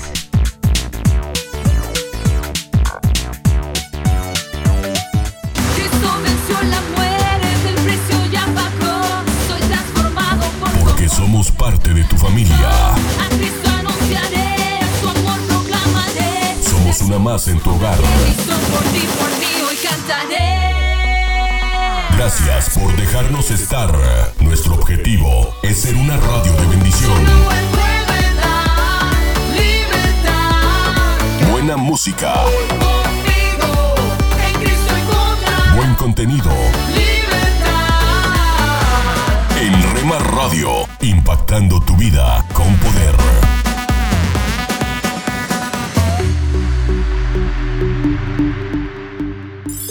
Casa de Oración Santa Fe te invita a sus reuniones. Miércoles 8 pm, domingos 8 am y 11 am. Estamos ubicados. Plaza Santa Fe, Boulevard República de Honduras 104, Interior 9, Hacienda Santa Fe, Tlajomulco de Zúñiga, Jalisco. Casa de Oración Santa Fe, un lugar para adorar. En las nubes de la incertidumbre, el dolor y el desaliento, surge un rayo de esperanza en la voz internacional de la radio de Guillermo Villanueva.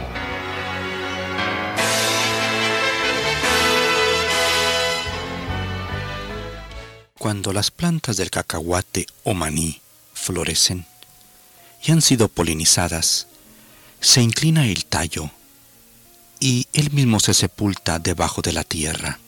Allí crece el cacahuate, se desarrolla y madura conteniendo generalmente dos o más semillas en cada vaina. Este producto, lo sabemos, es tan agradable al paladar. Así como los cacahuates o manís crecen cuando el tallo se inclina en la tierra y se vuelve de utilidad para los seres humanos, así nosotros debemos de inclinarnos y humillarnos ante Dios y de esa manera vamos a encontrar nuestro nacimiento y desarrollo junto a Cristo. No hay otro camino. Y Él nos va a guiar y a madurar en la vida cristiana y nos va a utilizar con sus dones para la gloria de Dios. Por lo tanto, recordemos por lo que le sucede al maní las palabras del Señor Jesús en Juan 15:4. Permaneced en mí y yo en vosotros, como el pámpano no puede dar o llevar fruto por sí mismo. Si no permanecen en la vid, así tampoco vosotros, si no permanecéis en mí. Como el cacahuate tiene que desarrollarse en la tierra y el pámpano o rama tiene que permanecer unido a la vid para dar fruto, así el cristiano tiene que estar y permanecer unido a Cristo para poder dar fruto. Pero el no cristiano tiene que nacer en Cristo, tener a Cristo para poder ser salvo. Después de ser salvos, debemos de vivir en Cristo, como el pez vive en el agua. El cristiano debe de vivir en Cristo. Por la fe podemos mantenernos unidos a Él, como la rama está unida al tronco. La vida en Cristo solo debe y puede vivirse en Él. Por ejemplo, si leemos la Biblia, debemos leerla sabiendo que el Señor está a nuestro lado, confiados en Él. Si conversamos con los demás, debemos de hacerlo confiados en Cristo. Si nos divertimos, debemos de hacerlo sabiendo que Él está junto a nosotros. Si estudiamos para aprobar los exámenes, debemos de hacerlo seguros de que el Señor está con nosotros. Nuestras decisiones deben ser hechas en Cristo. Si corregimos o nos corrigen, debemos de hacerlo en el Señor Jesús. La vida cristiana entonces se vive en Cristo y la vida cristiana también crece en Cristo, como el cacahuate en la tierra. El pez crece en el agua. El niño crece inhalando el oxígeno del aire que le rodea. Y los cristianos debemos de crecer en Cristo Jesús. Debemos mantenernos confiados en su persona, su presencia y su voluntad. Y sin duda alguna, esto nos va a dar crecimiento. Mantenernos unidos a Jesús por la fe nos da crecimiento aunque nosotros no lo sintamos, así como nosotros no hemos sentido cómo hemos crecido físicamente, pero sabemos hemos crecido. Y así le sucede al que conoce al Señor. Pero quiero decirte, mi amigo, si tú no has nacido en Cristo, hoy puedes nacer, y la forma de experimentarlo es aceptándole a Él en tu corazón como tu Salvador personal. Si nunca lo has hecho, hoy abre tu corazón y acéptale como tu Salvador personal. Amén. Esperamos que esta audición, un rayo de esperanza, haya penetrado en su corazón. Si en algo podemos servirle, por favor dirija su correspondencia a Guillermo Villanueva, apartado 77-335, México, Distrito Federal, 11200. Le invitamos para que nos sintonice a esta misma hora y por esta misma estación. Muchas gracias por la amabilidad de su atención.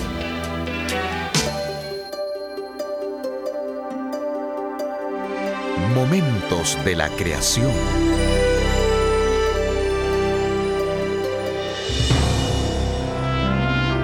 Hola, soy Milton de los Santos.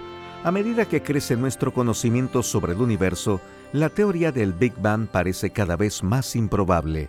Las observaciones de rayos X del espacio profundo en 1990, junto con otras observaciones, mostraron que el universo es abultado. Estos bultos, como estructuras enormes como cuásares y cúmulos galácticos, ya existían al principio de su historia. Esto contradice una de las principales pruebas del Big Bang, la radiación de microondas de fondo. Esta radiación parece ser suave y uniforme, por lo que no debería haber ningún bulto. Para resolver este problema, los creyentes del Big Bang inventaron la materia oscura fría. La materia oscura fría es una especie de genio invisible. Se supone que la gravedad de esta sustancia invisible ha transformado el suave uniforme Big Bang en el universo lleno de bultos que vemos en la actualidad. Hoy en día, varios científicos eminentes han rechazado la teoría de la materia oscura. Robert Wilson, correceptor del Premio Nobel de 1978 por su trabajo sobre el Big Bang, dijo, No sé cuántas personas hubieran jurado en una pila de Biblias que existía la materia oscura fría, pero esto como que cierra esa avenida. Para una copia de este programa, escríbanos a info arroba creationmoments.com o a Momentos de la Creación, Pio Box 839, Foley, Minnesota 56329, Estados Unidos y solicite la copia número 2699. Hola, te saluda Johnny Erickson Tara. Cinco meses después del embarazo de Brooklyn, ella y su esposo Nick se enteraron de que su bebé tenía hidrocefalía tan extrema que los especialistas dejaron de medir el líquido de su cerebro. Los médicos les advirtieron que su bebé tenía un 90% de probabilidades de morir o de tener graves discapacidades mentales. Miles de personas oraron por Nick y Brooklyn mientras confiaban en Dios con lo desconocido. Entonces sucedió un milagro. El pequeño bebé Charlie nació sin evidencia de hidrocefalía. Los médicos estaban confundidos y perplejos, pero esta familia respondió con la actitud del Salmo 66 que dice, Vengan y vean los milagros que Dios ha hecho. Oh amigo, amiga, si Dios te sorprende con un milagro, testifica de su poder. Presentamos La Buena Semilla, una reflexión para cada día del año.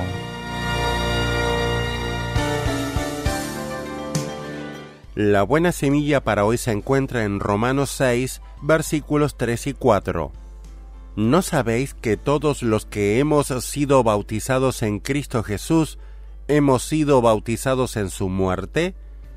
Porque somos sepultados juntamente con Él para muerte por el bautismo, a fin de que como Cristo resucitó de los muertos por la gloria del Padre, así también nosotros andemos en vida nueva. La reflexión de hoy se titula El bautismo, identificados con Jesús en su muerte. En el capítulo 6 de su carta a los romanos el apóstol Pablo da esta enseñanza sobre el bautismo cristiano en respuesta a la pregunta ¿Perseveraremos en el pecado para que la gracia abunde? Su respuesta es contundente, en ninguna manera, y la sustenta en cuatro puntos. Es incompatible con el hecho de que estamos identificados con Cristo, Romanos 6, 1 a 11.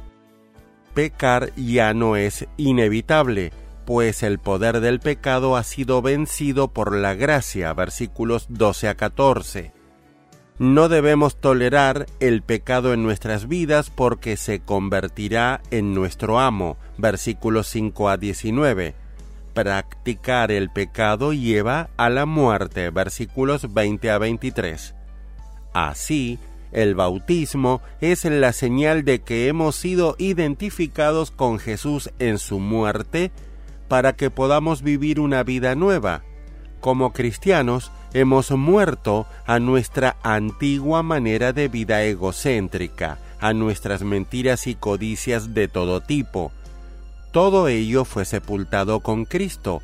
Esto es lo que Dios declara y ahora somos exhortados a vivir esta nueva condición. Así también vosotros, consideraos muertos al pecado, pero vivos para Dios en Cristo Jesús. Romanos 6:11. Sí, ahora somos invitados a considerarnos de una manera nueva, con una mirada de fe, para vernos firmemente en Cristo y vivir en vida nueva, vivir para Él. Para escuchar este y otros programas, le invitamos que visite nuestra página web en labuenasemilla.com.ar.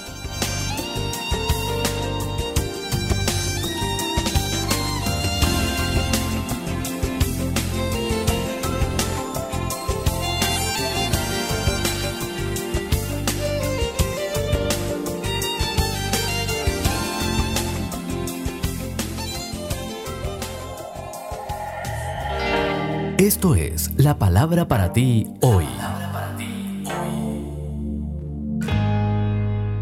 Y la palabra para ti hoy es que hay en un nombre todo. Cuarta de una serie de seis escrita por Bob Gass.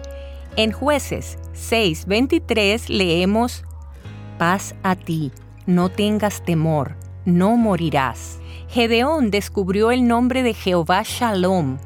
Jehová es paz cuando Dios le asignó la tarea de dirigir a Israel contra los madianitas, una tarea que para Gedeón excedía sus capacidades.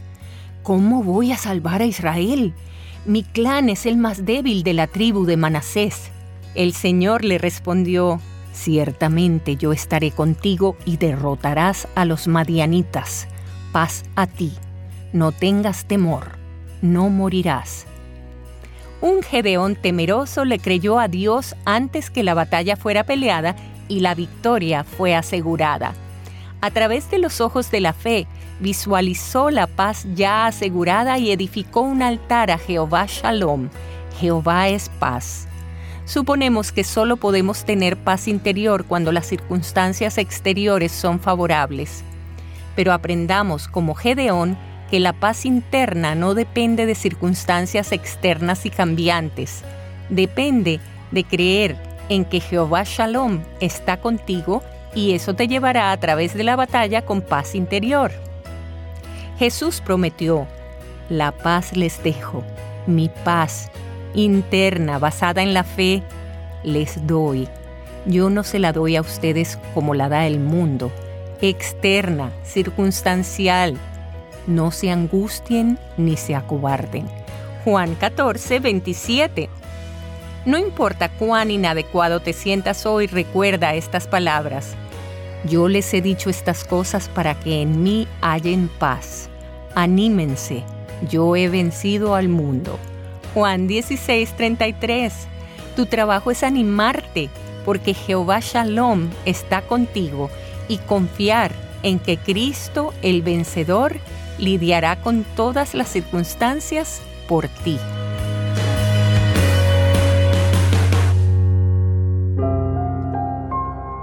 ¿Cómo puedes atender con amor a las necesidades y problemas que otros están enfrentando? ¿Qué significa para ti poner en práctica la humildad de Jesús? El pensamiento de hoy está escrito por Catara Payton. Catara escribe. La directora ejecutiva de una tienda de helados fue al programa de televisión Jefe Encubierto vestida de cajera. Mientras trabajaba en una de las tiendas de la franquicia, la peluca y el maquillaje ocultaban su identidad al convertirse en una empleada nueva. Su objetivo era ver cómo funcionaban las cosas directamente desde adentro. Con base en sus observaciones, pudo solucionar algunos problemas que enfrentaba la tienda. Jesús se rebajó voluntariamente para solucionar nuestros problemas. Tomó forma humana, caminando sobre la tierra, enseñándonos sobre Dios y finalmente muriendo en la cruz por nuestros pecados. Ese sacrificio reveló su humildad al dar obedientemente su vida por nosotros. Caminó como un hombre y experimentó las mismas cosas que nosotros, desde abajo. Como creyentes en Jesús, se nos llama a tener el mismo sentir que nuestro Salvador, en especial al relacionarnos con otros creyentes. Dios nos ayuda a vestirnos de humildad y adoptar la mente de Cristo. Nos impulsa a vivir como siervos dispuestos a sufrir las necesidades de los demás y brindar una mano. Al amarlos humildemente, es más fácil servirlos y buscar con compasión soluciones a los asuntos que enfrentan. Oremos. Dios, dame la mente de Cristo al servir humildemente a mis hermanos. En el nombre de Jesús. Amén. El pensamiento de hoy fue traído a ustedes de parte de Ministerios Nuestro Pan Diario. ¿Te imaginas? Una reflexión del pastor y comunicador José Pablo Sánchez con Esperanza Suárez.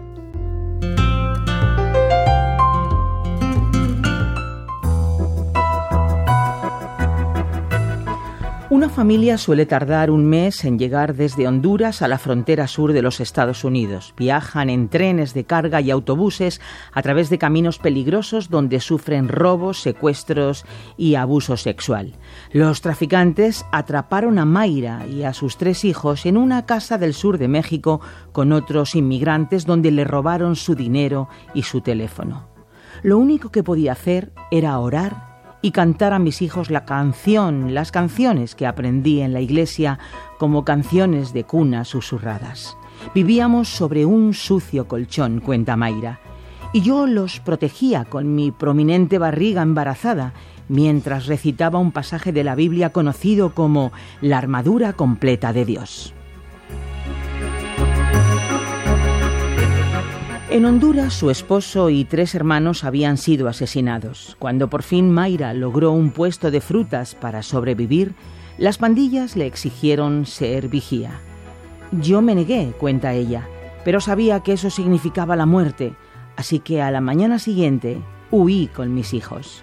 Mayra había conseguido llegar muy lejos para salvarlos, pero ahora estaba paralizada en un lugar lleno de ruido, drogas y violencia sexual. Me protegía del miedo y la ansiedad recordando versículos de la Biblia. Mi padre nos enseñó a todos a memorizar, recuerda Mayra. Él nos decía, pongámonos la armadura de Dios, mientras leía Efesios capítulo 6.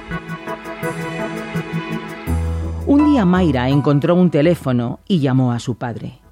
Al escucharla llorar, él empezó a recitar el Salmo 91 y al terminar, una gran paz la inundó, algo más poderoso que su fuerza.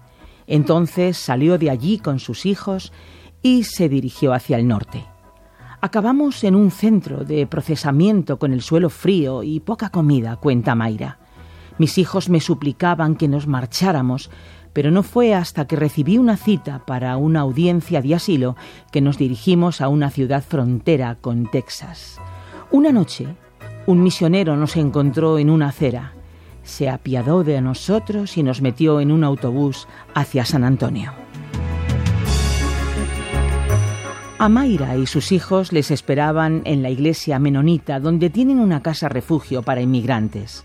Nos dieron la bienvenida con sábanas limpias, un baño caliente, huevos, tortitas y algunos juguetes. Escucharon mi historia, oraron por mí y cubrieron mis hombros con una manta mientras yo lloraba. La Iglesia ofrece un respiro a largo plazo para los solicitantes de asilo mientras esperan su resolución. Mayra lleva con ellos ya varios meses y ha participado dando consejo, oración y aliento a otras madres que huyen de la violencia.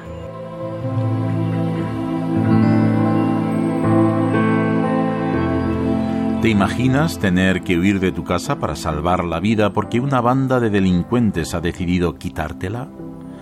¿Te imaginas salir corriendo de casa de un día para otro con una mochila y tus tres hijos pequeños, sabiendo que el camino está lleno de robos, secuestros, abusos y de todo tipo de peligros, pero dispuesta a luchar por un futuro mejor para tu familia?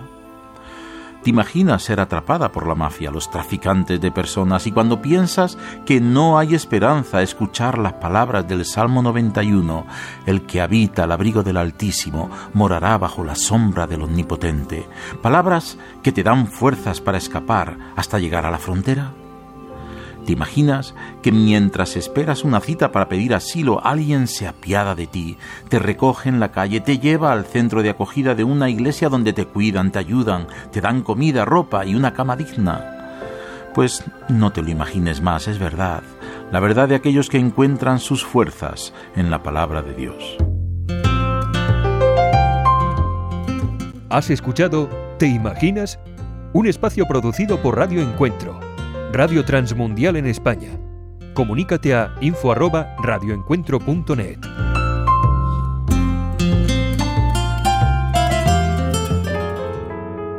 Estás escuchando Tiempo devocional, un tiempo de intimidad con Dios.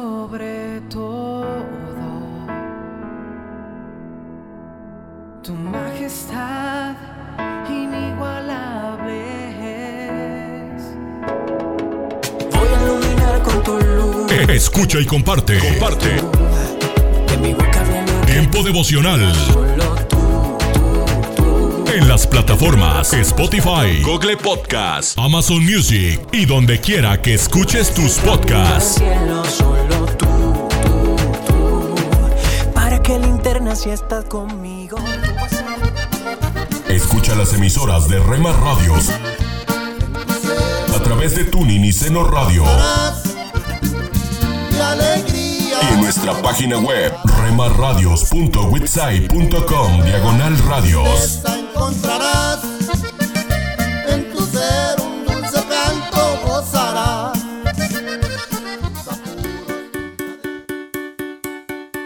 Búscanos en Facebook, Facebook, www.facebook.com, diagonal Rema Radios MEX. www.facebook.com, diagonal Rema Radios MEX.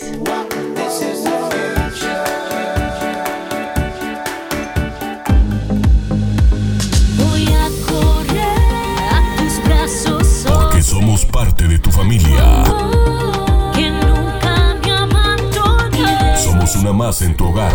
Los sueños que están en tu corazón. Gracias por dejarnos estar. Nuestro objetivo es ser una radio de bendición. Buena música, siempre resplandece buen contenido. a todo el que clamando En Rema Radio, impactando tu vida con poder.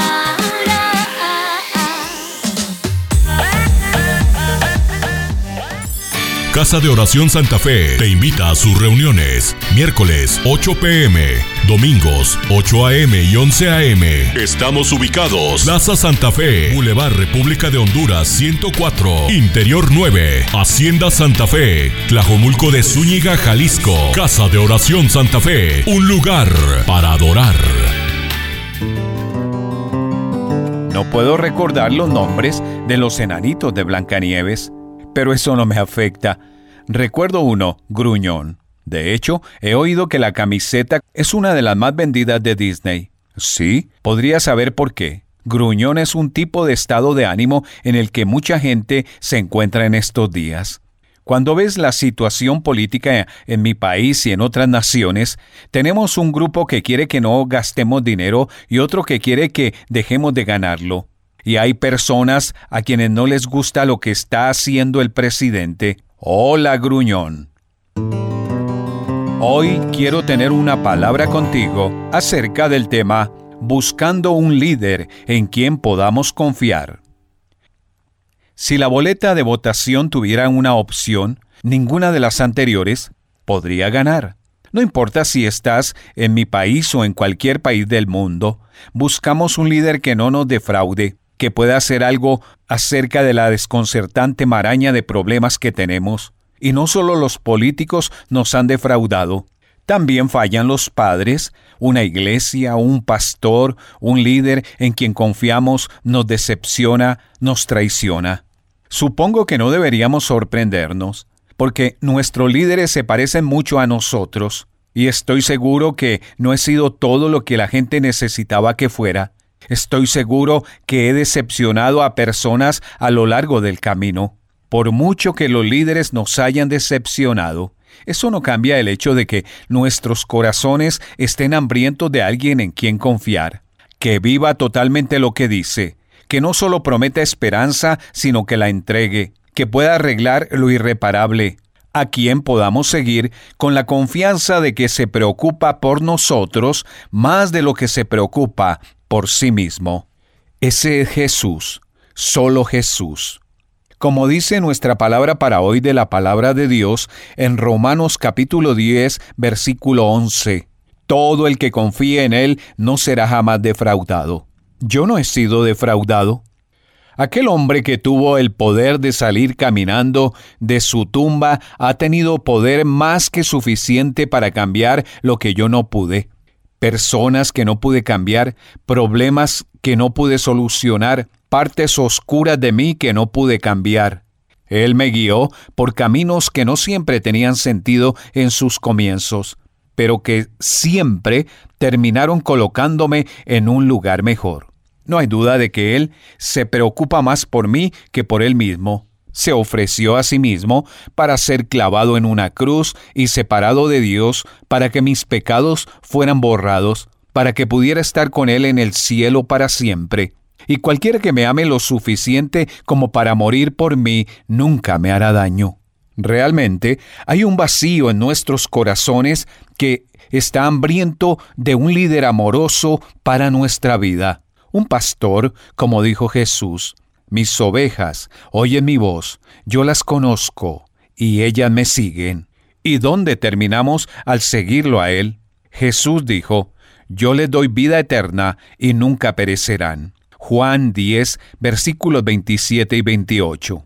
Esa es una promesa que solo Jesús puede hacer y cumplir. Y puede ser que hoy, en un corazón que me está escuchando, que se siente perdido por dentro, necesitando a quien mirar, buscando a esa persona que pueda arreglar lo que tú no puedes arreglar, le encuentra sentido a las piezas dispersas del rompecabezas.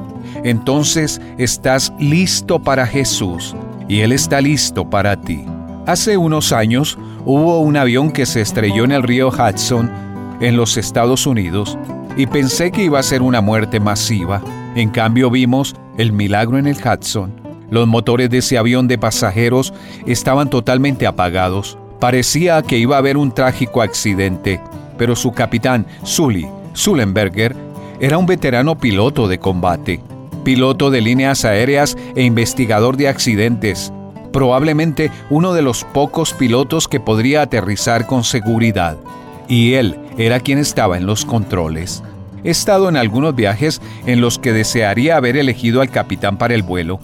Nunca pude elegir al piloto de mi vuelo, pero pude elegir al piloto de mi vida, y es el capitán Jesús. Una palabra contigo de Ran Hatchcraft. En el libro Josué, capítulo 1, en el verso primero, dice, Jehová habló a Josué, hijo de Nun, servidor de Moisés. Hoy me gustaría tratar sobre el tema la bendición del servicio. Él tiene un corazón de siervo, da protección. Josué siempre estaba pendiente de las necesidades del siervo de Dios, no porque Moisés se lo pidiera, sino porque nacía en el corazón de él. Siempre tenía un asno, agua, alimento, mantas y ropa por si el siervo de Dios las podría necesitar. Moisés se internaba en el monte, pasando días enteros allí. Josué esperaba al pie por cualquier cosa que se le ofreciera a Moisés. Josué tenía un corazón de siervo y por tal motivo Dios lo guardó en el momento de la prueba. Todos pasamos por momentos de pruebas. El pueblo de Israel pasó por un momento muy difícil cuando vio que Moisés había subido al monte y no regresaba. Se incomodaron y le dijeron a Aarón que necesitaban dioses a quienes adorar. Aarón atendió a la voz del pueblo e hizo un becerro de oro con el cual el pueblo se corrompió. Dios solo guardó a una persona de la corrupción, a Josué, porque estaba ocupado sirviendo al siervo de Dios. Como iglesia pasamos por unos de los momentos más difíciles en el ministerio, esa clase de pruebas que pueden desestabilizar iglesias. Vivimos la prueba más difícil, mas a pesar de ello no perdimos gente. Sabemos que lo que protegió a la iglesia fue que todos estaban ocupados sirviendo, veían la prueba y oraban, no murmuraban ni criticaban. En medio de la prueba un equipo pastoral los aconsejaba, orientaba y ministraba. Los únicos afectados fueron los que tenían el corazón rebelde, quienes desde un principio manifestaron ese espíritu de rebeldía. No tenían ese corazón de siervo, querían construir su propio reino, levantar su ministerio y contaminar a otros. Dios dijo a Moisés que se levantara y pusiera sus manos sobre Josué para transmitir la unción que él le había dado. La unción de una generación es traspasada a otra por la imposición de manos. Por tal motivo, Dios se conoce como el Dios de tres generaciones. Quien da la unción es la autoridad apostólica y esta autoridad la reproduce en la persona que Dios ha elegido. De esta forma pasa una generación a otra. La Biblia dice que al poner Moisés las manos sobre Josué, el Espíritu de Dios vino sobre él. Cierto hombre tenía a su esposa quien no era fuerte físicamente, se veía muy frágil. Él era un hombre fuerte y hacía todo lo que ella se le antojaba, hasta llevarle en los brazos de una habitación a otra. Naturalmente con el tiempo sus piernas se debilitaron, no tenía fuerza por falta de movimiento y llegó a ser inútil como una muñeca. Sus amigos le aconsejaron que volviera a enseñarle a andar y a cuidarse por sí misma. Así que siguiendo el consejo empezó a dejar de hacer las cosas por ella. Aunque para él no era fácil no ayudarle, cuando él tropezaba, él debía esperar que se fortaleciera. Pronto acudieron a buscar ayuda de especialistas y empezó a hacer terapias que le devolvieron la movilidad de sus piernas. No pueden seguir menospreciando la fuerza que tienen con los dones y talentos que les han sido dados. Es cierto que nuestra fe algunas veces no es suficiente para lograr ciertas cosas y necesitamos la ayuda de Dios para conquistar nuestras metas. Los milagros nos llegarán si tú no pones de tu parte. Puede ser difícil, pero solamente cuando peleamos nuestras batallas, Dios va perfeccionando nuestro carácter, puliendo y enseñándonos que con su ayuda podemos vencer. Así también ejercitamos el músculo de la fe. Le invito a que me acompañe en la siguiente oración. Amado Dios, gracias porque tú mismo nos guías por el camino correcto. No solamente el Señor Jesús vino a enseñarnos a nosotros, sino que escogió las personas correctas que también nos podrían enseñar a nuestras vidas. Y gracias a esos siervos fieles que se mantuvieron en contacto contigo, nosotros pudimos crecer en la fe, en el conocimiento de nuestro Dios y poder avanzar reproduciéndonos en otros cristianos. Te amamos Dios en Cristo Jesús. Amén. Declare juntamente conmigo, buscad a Jehová y su poder, buscad siempre su rostro. Un mensaje a la conciencia. Un momento de reflexión en la vida diaria. Escúchelo hoy en la voz de Carlos Rey. Después del injustificable sacrificio de Atahualpa, se encaminó don Francisco Pizarro al Cusco en 1534 y para propiciarse el afecto de los cusqueños, declaró que no venía a quitar a los caciques sus señorías y propiedades, ni a desconocer sus preeminencias, y que castigado ya en Cajamarca con la muerte el usurpador asesino del legítimo Inca Huáscar, se proponía entregar la insignia imperial al Inca Manco Cápac, mancebo de 18 años, legítimo heredero de su hermano Huáscar.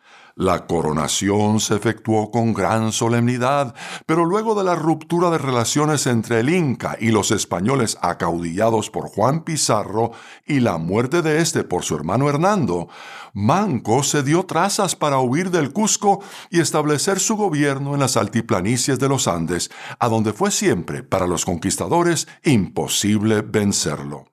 En la contienda entre pizarristas y almagristas, Manco prestó a los últimos algunos servicios y consumada la ruina y victimación de Almagro el Mozo, doce o quince de los vencidos, entre los que se contaban los capitanes Diego Méndez y Gómez Pérez, hallaron refugio al lado del Inca que había fijado su corte en Vilcapampa. Méndez, Pérez y cuatro o cinco más de sus compañeros de infortunio se entretenían con el juego de ajedrez. El Inca se españolizó fácilmente, cobrando gran afición y aún destreza, sobresaliendo como ajedrecista. Una tarde se hallaban empeñados en una partida el Inca Manco y Gómez Pérez, teniendo por mirones a Diego Méndez y a tres caciques. Manco hizo una jugada de enroque no consentida por las prácticas del juego y Gómez Pérez le arguyó Es tarde para ese enroque, señor Fullero. No sabemos si el Inca alcanzaría a darse cuenta de la acepción despectiva de la palabreja castellana, pero insistió en defender lo que él creía correcta y válida jugada. Gómez Pérez volvió la cara hacia su paisano Diego Méndez y le dijo Mire, capitán, con la que me sale este indio puerco. El Inca alzó entonces la mano y le dio un bofetón al español. Este metió mano a su daga y le dio dos puñaladas, de las que luego murió. Los indios acudieron a la venganza e hicieron pedazos a dicho matador y a cuantos españoles en aquella provincia estaban. Esta tradición peruana, titulada Manco Inca, la relata Ricardo Palma después de la de Atahualpa en su serie sobre los incas ajedrecistas. En realidad, solo nos queda referirnos de nuevo al mismo pasaje bíblico en que el apóstol Pablo dejó en claro la solución para evitar desenlaces fatales como la muerte de Atahualpa, también a manos de sus adversarios en el ajedrez. En ambos casos es necesario abstenernos de insultos y de palabras indecentes y dar muerte al enojo y no al adversario en el juego. De ahí que cuando tengamos una queja contra otro, más vale que seamos tolerantes y lo perdonemos, así como Jesucristo, el Hijo de Dios, nos perdonó a nosotros. Si desea comunicarse con nosotros, puede enviarnos su mensaje por correo electrónico. Esta es nuestra dirección, muy fácil de recordar. Mensaje arroba conciencia.net. Hoy, en Ecos del Pasado. No a la soberbia.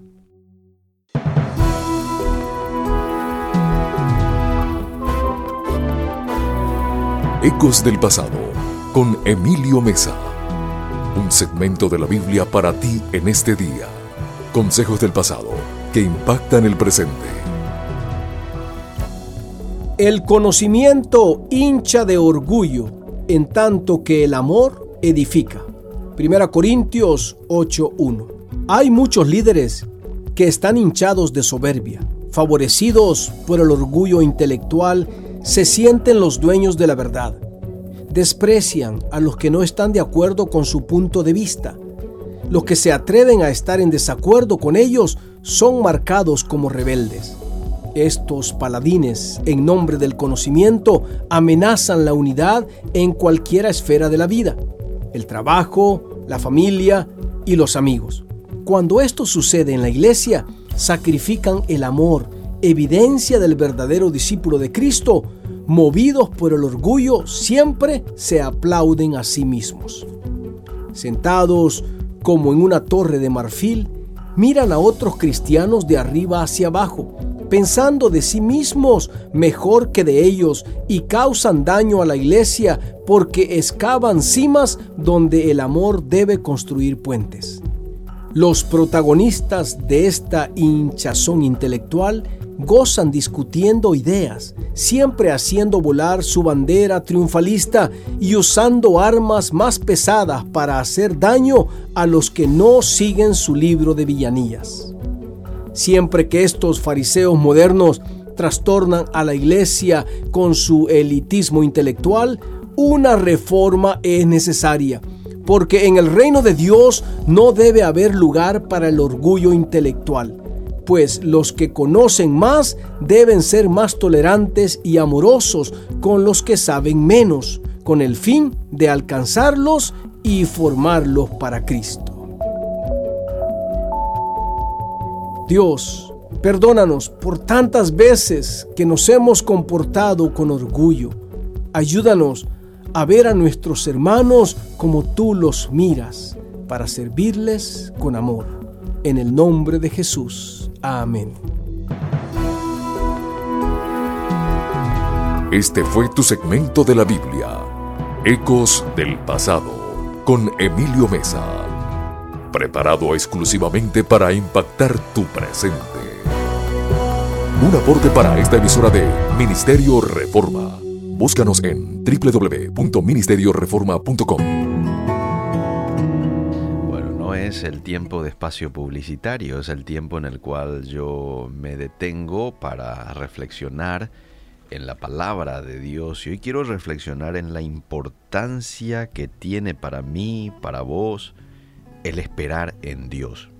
Yo sé, no estaría fácil, probablemente, porque eso involucra que yo me niegue a mí mismo en ocasiones en donde mis deseos o mi raciocinio me indica hacer o decir algo, sin embargo esperar en Dios significa que voy a decir no a esos deseos por esperar que Dios actúe, que Dios dé una respuesta en ocasiones, si es que aún no me lo ha dado. Y en varios pasajes de la Biblia encontramos de que la palabra de Dios nos anima a esperar en Él. Los que esperan en Jehová, ellos heredarán la tierra, dice el Salmos 37. Los que esperan en Jehová tendrán nuevas fuerzas, dice otro pasaje.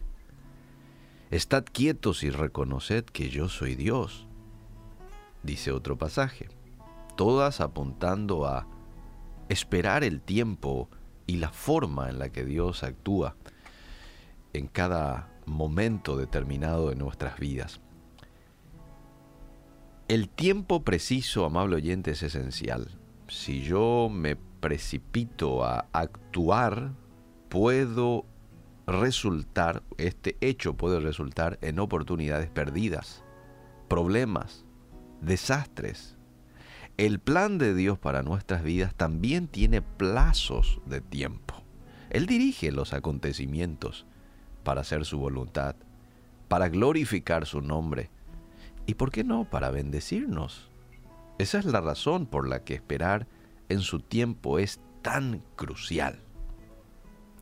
Ahora, en vez de aprender esta lección de una manera dolorosa, el no esperar el tiempo de Dios en tu propia vida, considera un poco lo que sucedió en las siguientes situaciones que encontramos en la Biblia. Abraham tenía 75 años cuando Dios le llamó y le dice que su descendencia iba a ser numerosa. Incluso le dice cómo iba a ser la descendencia, como la arena del mar, como las estrellas del cielo. Recibe esa promesa de parte de Dios, esto se va a dar contigo. Pero ¿qué pasó? Pasaron 10 años y no pasó absolutamente nada. Probablemente eso le inquietó a Abraham, le inquietó a Sara, por eso es que le propone al esposo ayudar a Dios uniéndose a su esclava, como si fuese que Dios necesitase de ayuda. Y bueno, Abraham se une a la esclava, nace Ismael cuando él tenía 86 años, 11 años después, y el nacimiento de Ismael, bueno, ustedes ya saben, resultó en desavenencia familiar, resultó en enojo, lo pueden corroborar en Génesis 16, 1 al 6. Y bueno, hasta el día de hoy hay consecuencias eh, de ese nacimiento, ¿no? Ahora, Dios cumplió su promesa con Abraham. Esto hay que ser claro. Dios cumplió su promesa con Abraham, pero lo hizo 25 años después. Ese era el tiempo de Dios. ¿Se retrasó Dios? No, ese era el tiempo que él había establecido. El tema aquí fue que Abraham y Sara quisieron un poquito antes, porque ya estaba pasando el tiempo, probablemente pensaron, ya me estoy poniendo viejo. No, el tiempo indicado de Dios era 25. Pero por apuro de Abraham, como decía hace un momento, hasta el día de hoy se enfrentan descendientes de Ismael con los descendientes de Isaac.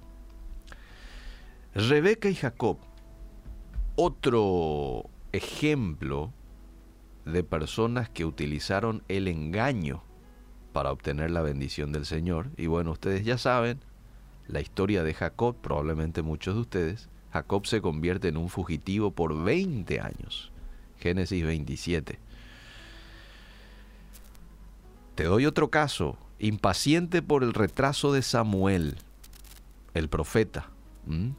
El rey Saúl ofreció el sacrificio que en realidad Dios no solo le había pedido a él, él no tenía que haber ofrecido, no era tarea de él, y Dios le quitó su reino. Primera de Samuel, capítulo 13, verso 8 en adelante. Mis queridos amigos, negarse a esperar el plan de Dios produce amargura y cierra las puertas. Pero por el contrario, confiar en la sabiduría de Dios, creer en sus promesas, entender de que Él tiene todo bajo su control y esperar su tiempo y entregarle nuestros planes también tienen consecuencias. ¿Sabes qué consecuencias? Bendición.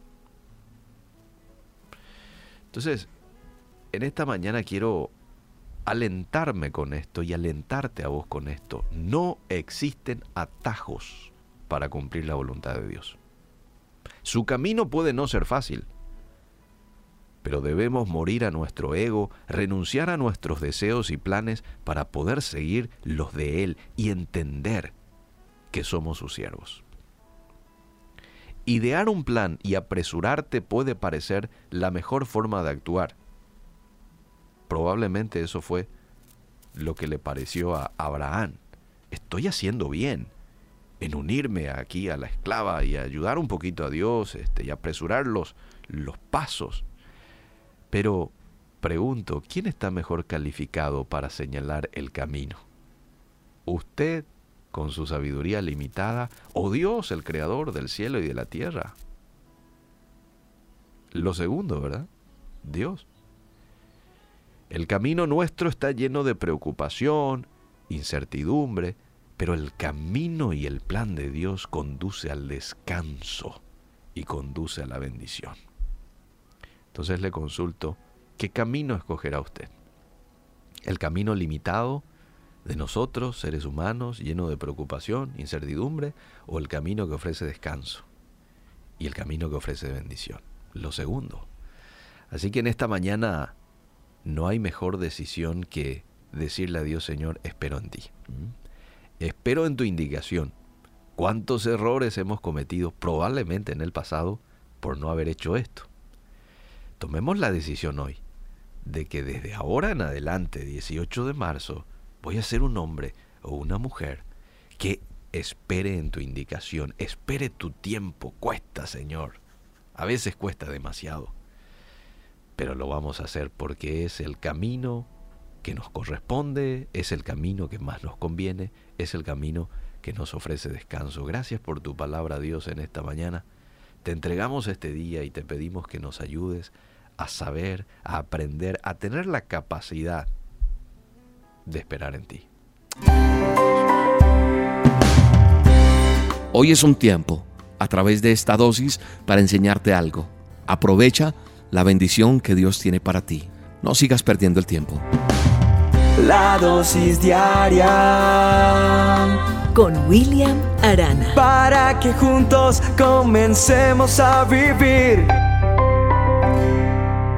Hay un texto que quiero resaltar en esta dosis y está en Josué, en el libro de Josué, capítulo 2, verso 8 y 9. Dice así, antes de que los espías se acostaran, Rahab subió al techo y les dijo, yo sé que el Señor les ha dado esta tierra y por eso estamos aterrorizados. Todos los habitantes del país estamos muertos de miedo ante ustedes. Eso es lo que dice Rahab. ¿Quién es Rahab?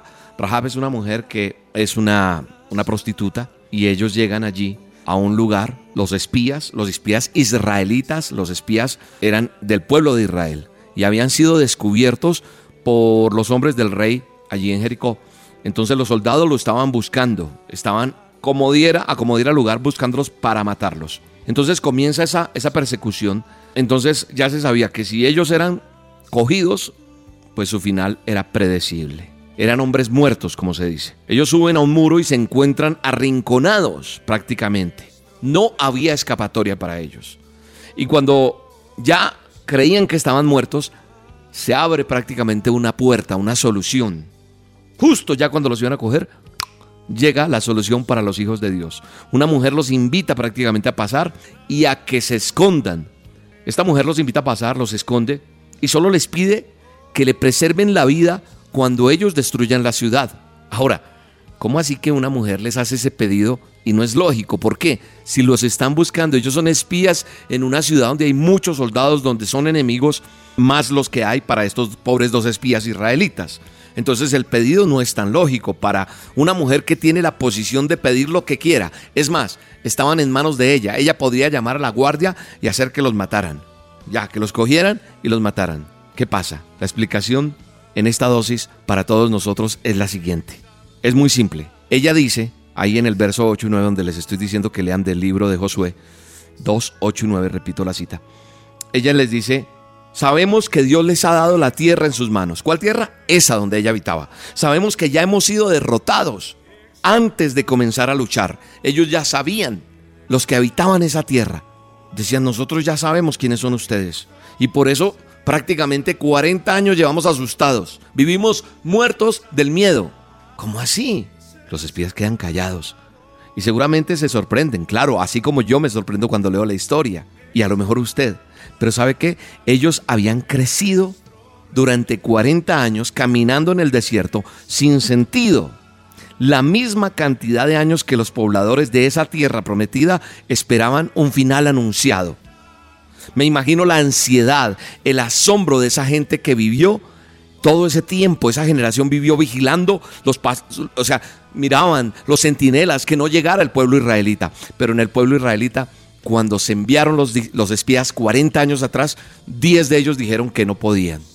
Y solo dos creyeron que sí se podía conquistar esa tierra porque sabían que contaban con Dios. Pero se creyó solamente a los 10 que tuvieron temor. Por eso Dios los castigó dejándolos 40 años. Y esa generación que dijo que no, se quedó allá en el desierto y murió y nació una nueva generación.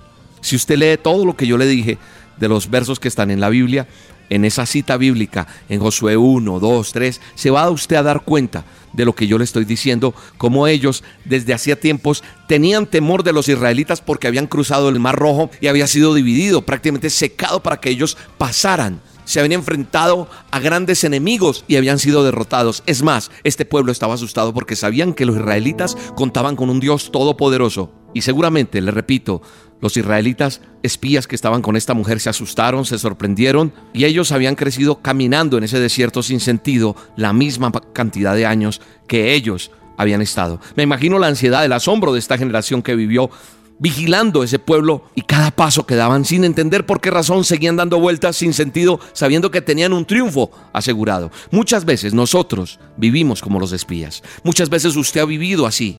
Los que nos rodean saben que tenemos un Dios poderoso, que tenemos un Dios eterno, que está de nuestro lado. Un Dios grande, un Dios maravilloso, que sigue haciendo milagros. Un Dios que nos ha dado la victoria anticipada.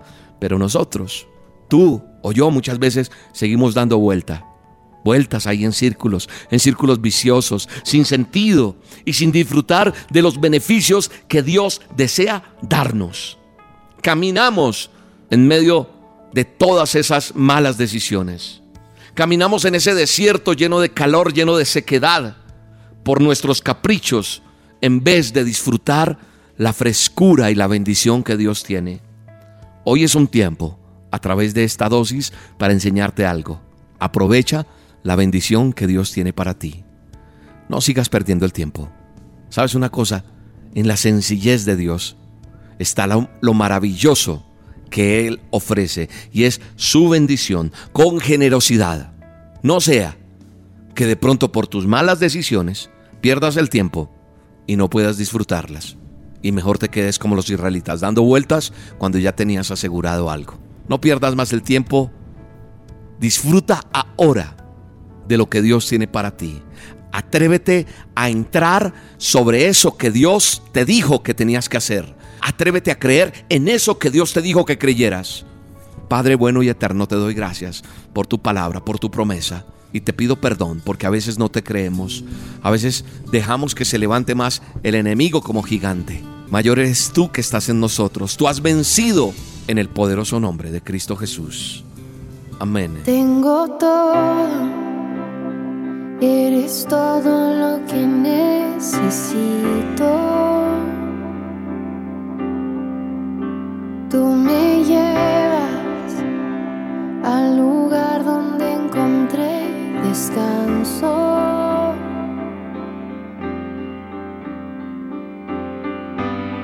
Renuevas mis fuerzas, tú guías mis pasos.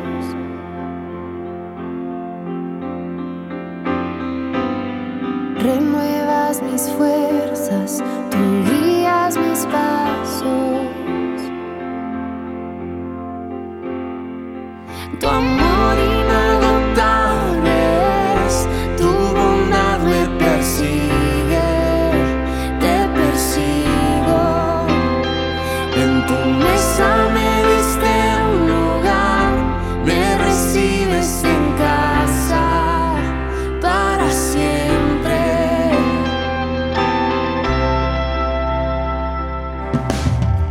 La dosis diaria con William Arana, tu alimento para el alma. Vívela y compártela. Somos Roca Estéreo. Hola lectores de la Biblia, bienvenidos a la sinopsis de la Biblia.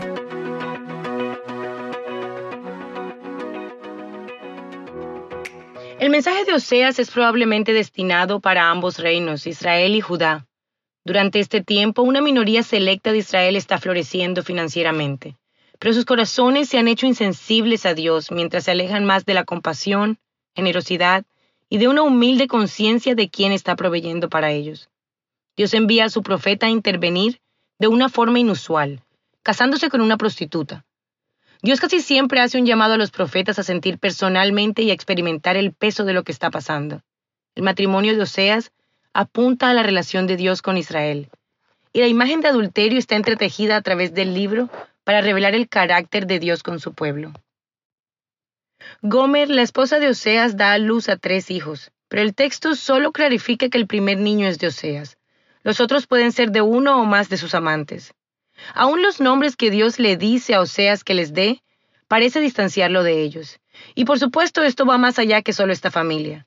Esos nombres simbolizan el distanciamiento de Dios con Israel en este momento. Su pueblo se rinde por cosas simples, como si Él no les estuviera proveyendo. Entonces Él frustra su idolatría. Pero Él sabe que lo único que puede traer un cambio duradero es que ellos lo amen, y que no solo se sientan forzados a obedecerlos. Dios se dirige a buscarlos nuevamente, para mostrarles cuán deseable es tener una relación con Él. De la misma manera, cuando las cosas se desmoronan en la relación de Oseas y Gomer, Dios le pide que la vaya a encontrar. Aparentemente ella está viviendo con otro hombre, que pague sus deudas, que la traiga a casa y que se comprometa con ella. Israel del Norte es casi siempre referido colectivamente como Efraín, lo cual es probablemente una manera fácil de distinguir a Israel como una unidad, todas las doce tribus de Israel, el reino después de la división. La segunda parte de las profecías de Oseas detalla todo lo que Israel ha hecho mal, forzándolos a dar la cara. Es importante recordar que Israel es una teocracia y están en un pacto con Dios el cual han roto, por lo que están viviendo bajo la maldición de este pacto. Las consecuencias de sus pecados se reflejan en las circunstancias políticas y sociales. Dios les dice, por falta de conocimiento mi pueblo ha sido destruido. Los líderes y los ancianos fueron ordenados a enseñar al pueblo sobre Yahvé, pero han fallado a cumplir con su tarea tantas veces que ya nadie sabe quién es Dios, mucho menos cómo tener una relación con Él. En vez de esto, se han dado a la idolatría, y la idolatría los ha convertido en tontos. Cuando él habla directamente con los sacerdotes y los líderes, continúa comparándolos con una prostituta, y más aún les dice que no conocen a Dios totalmente. Ellos toman sus animales para sacrificarlos al Dios que no conocen, sin darse cuenta que Él no está allí. Esta es una descripción poética, por supuesto. Dios está allí técnicamente, pues Él está en todo lugar, pero el propósito de su profecía es que la bendición de Dios no está presente en su sacrificio, y ellos no tienen ni idea de esto. Aparentan buscar a Dios, pero solo están buscando alivio y Dios lo sabe. Él ve su amor evaporarse y les recuerda, quiero sus corazones, no a sus bueyes. Ahora el vistazo de Dios. Los nombres de los hijos de Gomer parecen ser crueles, pero en realidad cuentan la historia de Jesús, redimiéndolos. Ponle por nombre Jezreel, porque dentro de poco haré que la casa real de Jehú pague por la masacre de Jezreel. Aquí vemos que el pecado existe y que debe ser castigado. Ponle por nombre indigna de compasión, porque no volveré a compadecerme del reino de Israel, sino que le negaré el perdón. Aquí vemos que nosotros estábamos en misericordia. Ponle por nombre pueblo ajeno, porque ni ustedes son mi pueblo, ni yo soy su Dios. En este nombre vemos que no éramos sus hijos. Todo esto unido revela que nuestros pecados tienen que ser castigados, que estábamos en misericordia y que no éramos sus hijos. Pero luego él dice, y en el mismo lugar donde se les llamó pueblo ajeno, en el preciso lugar de nuestro quebrantamiento y necesidad, se les llamará hijos del Dios viviente. Llamen a sus hermanos pueblo mío y a sus hermanas compadecidas. Él nos redime en donde estamos en el mismo lugar que significa pueblo ajeno y nos hace su pueblo, lo que significa que Él está allí contigo ahora mismo, y Él es donde el júbilo está. La sinopsis de la Biblia es presentada a ustedes gracias a B-Group, estudios bíblicos y de discipulado que se reúnen en iglesias y hogares alrededor del mundo cada semana.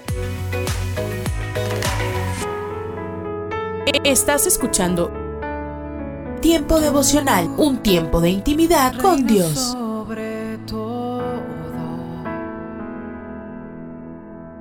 tu majestad inigualable es. Fue tu presencia que cambió mi corazón. Eh, escucha y comparte. Comparte. El dolor, no te imaginas cuánto. Tiempo devocional. A mi en las plataformas Spotify, Google Podcast, Amazon Music y donde quiera que escuches tus podcasts.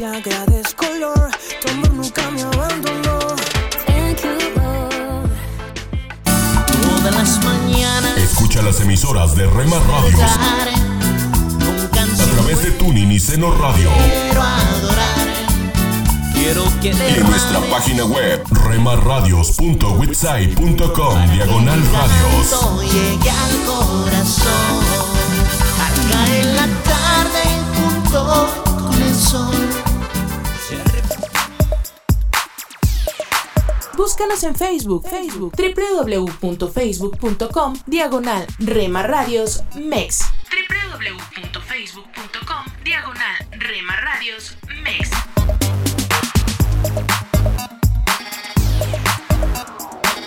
Más cerca quiero estar, más cerca quiero estar, más cerca quiero Porque somos parte de tu familia. Seguro en ti estoy, llévame a volar. Somos una más en tu hogar. Gracias por dejarnos estar. Nuestro objetivo es ser una radio de bendición. Buena música, oír, me llevas más alto. Buen contenido. En Rema Radio, impactando tu vida con poder.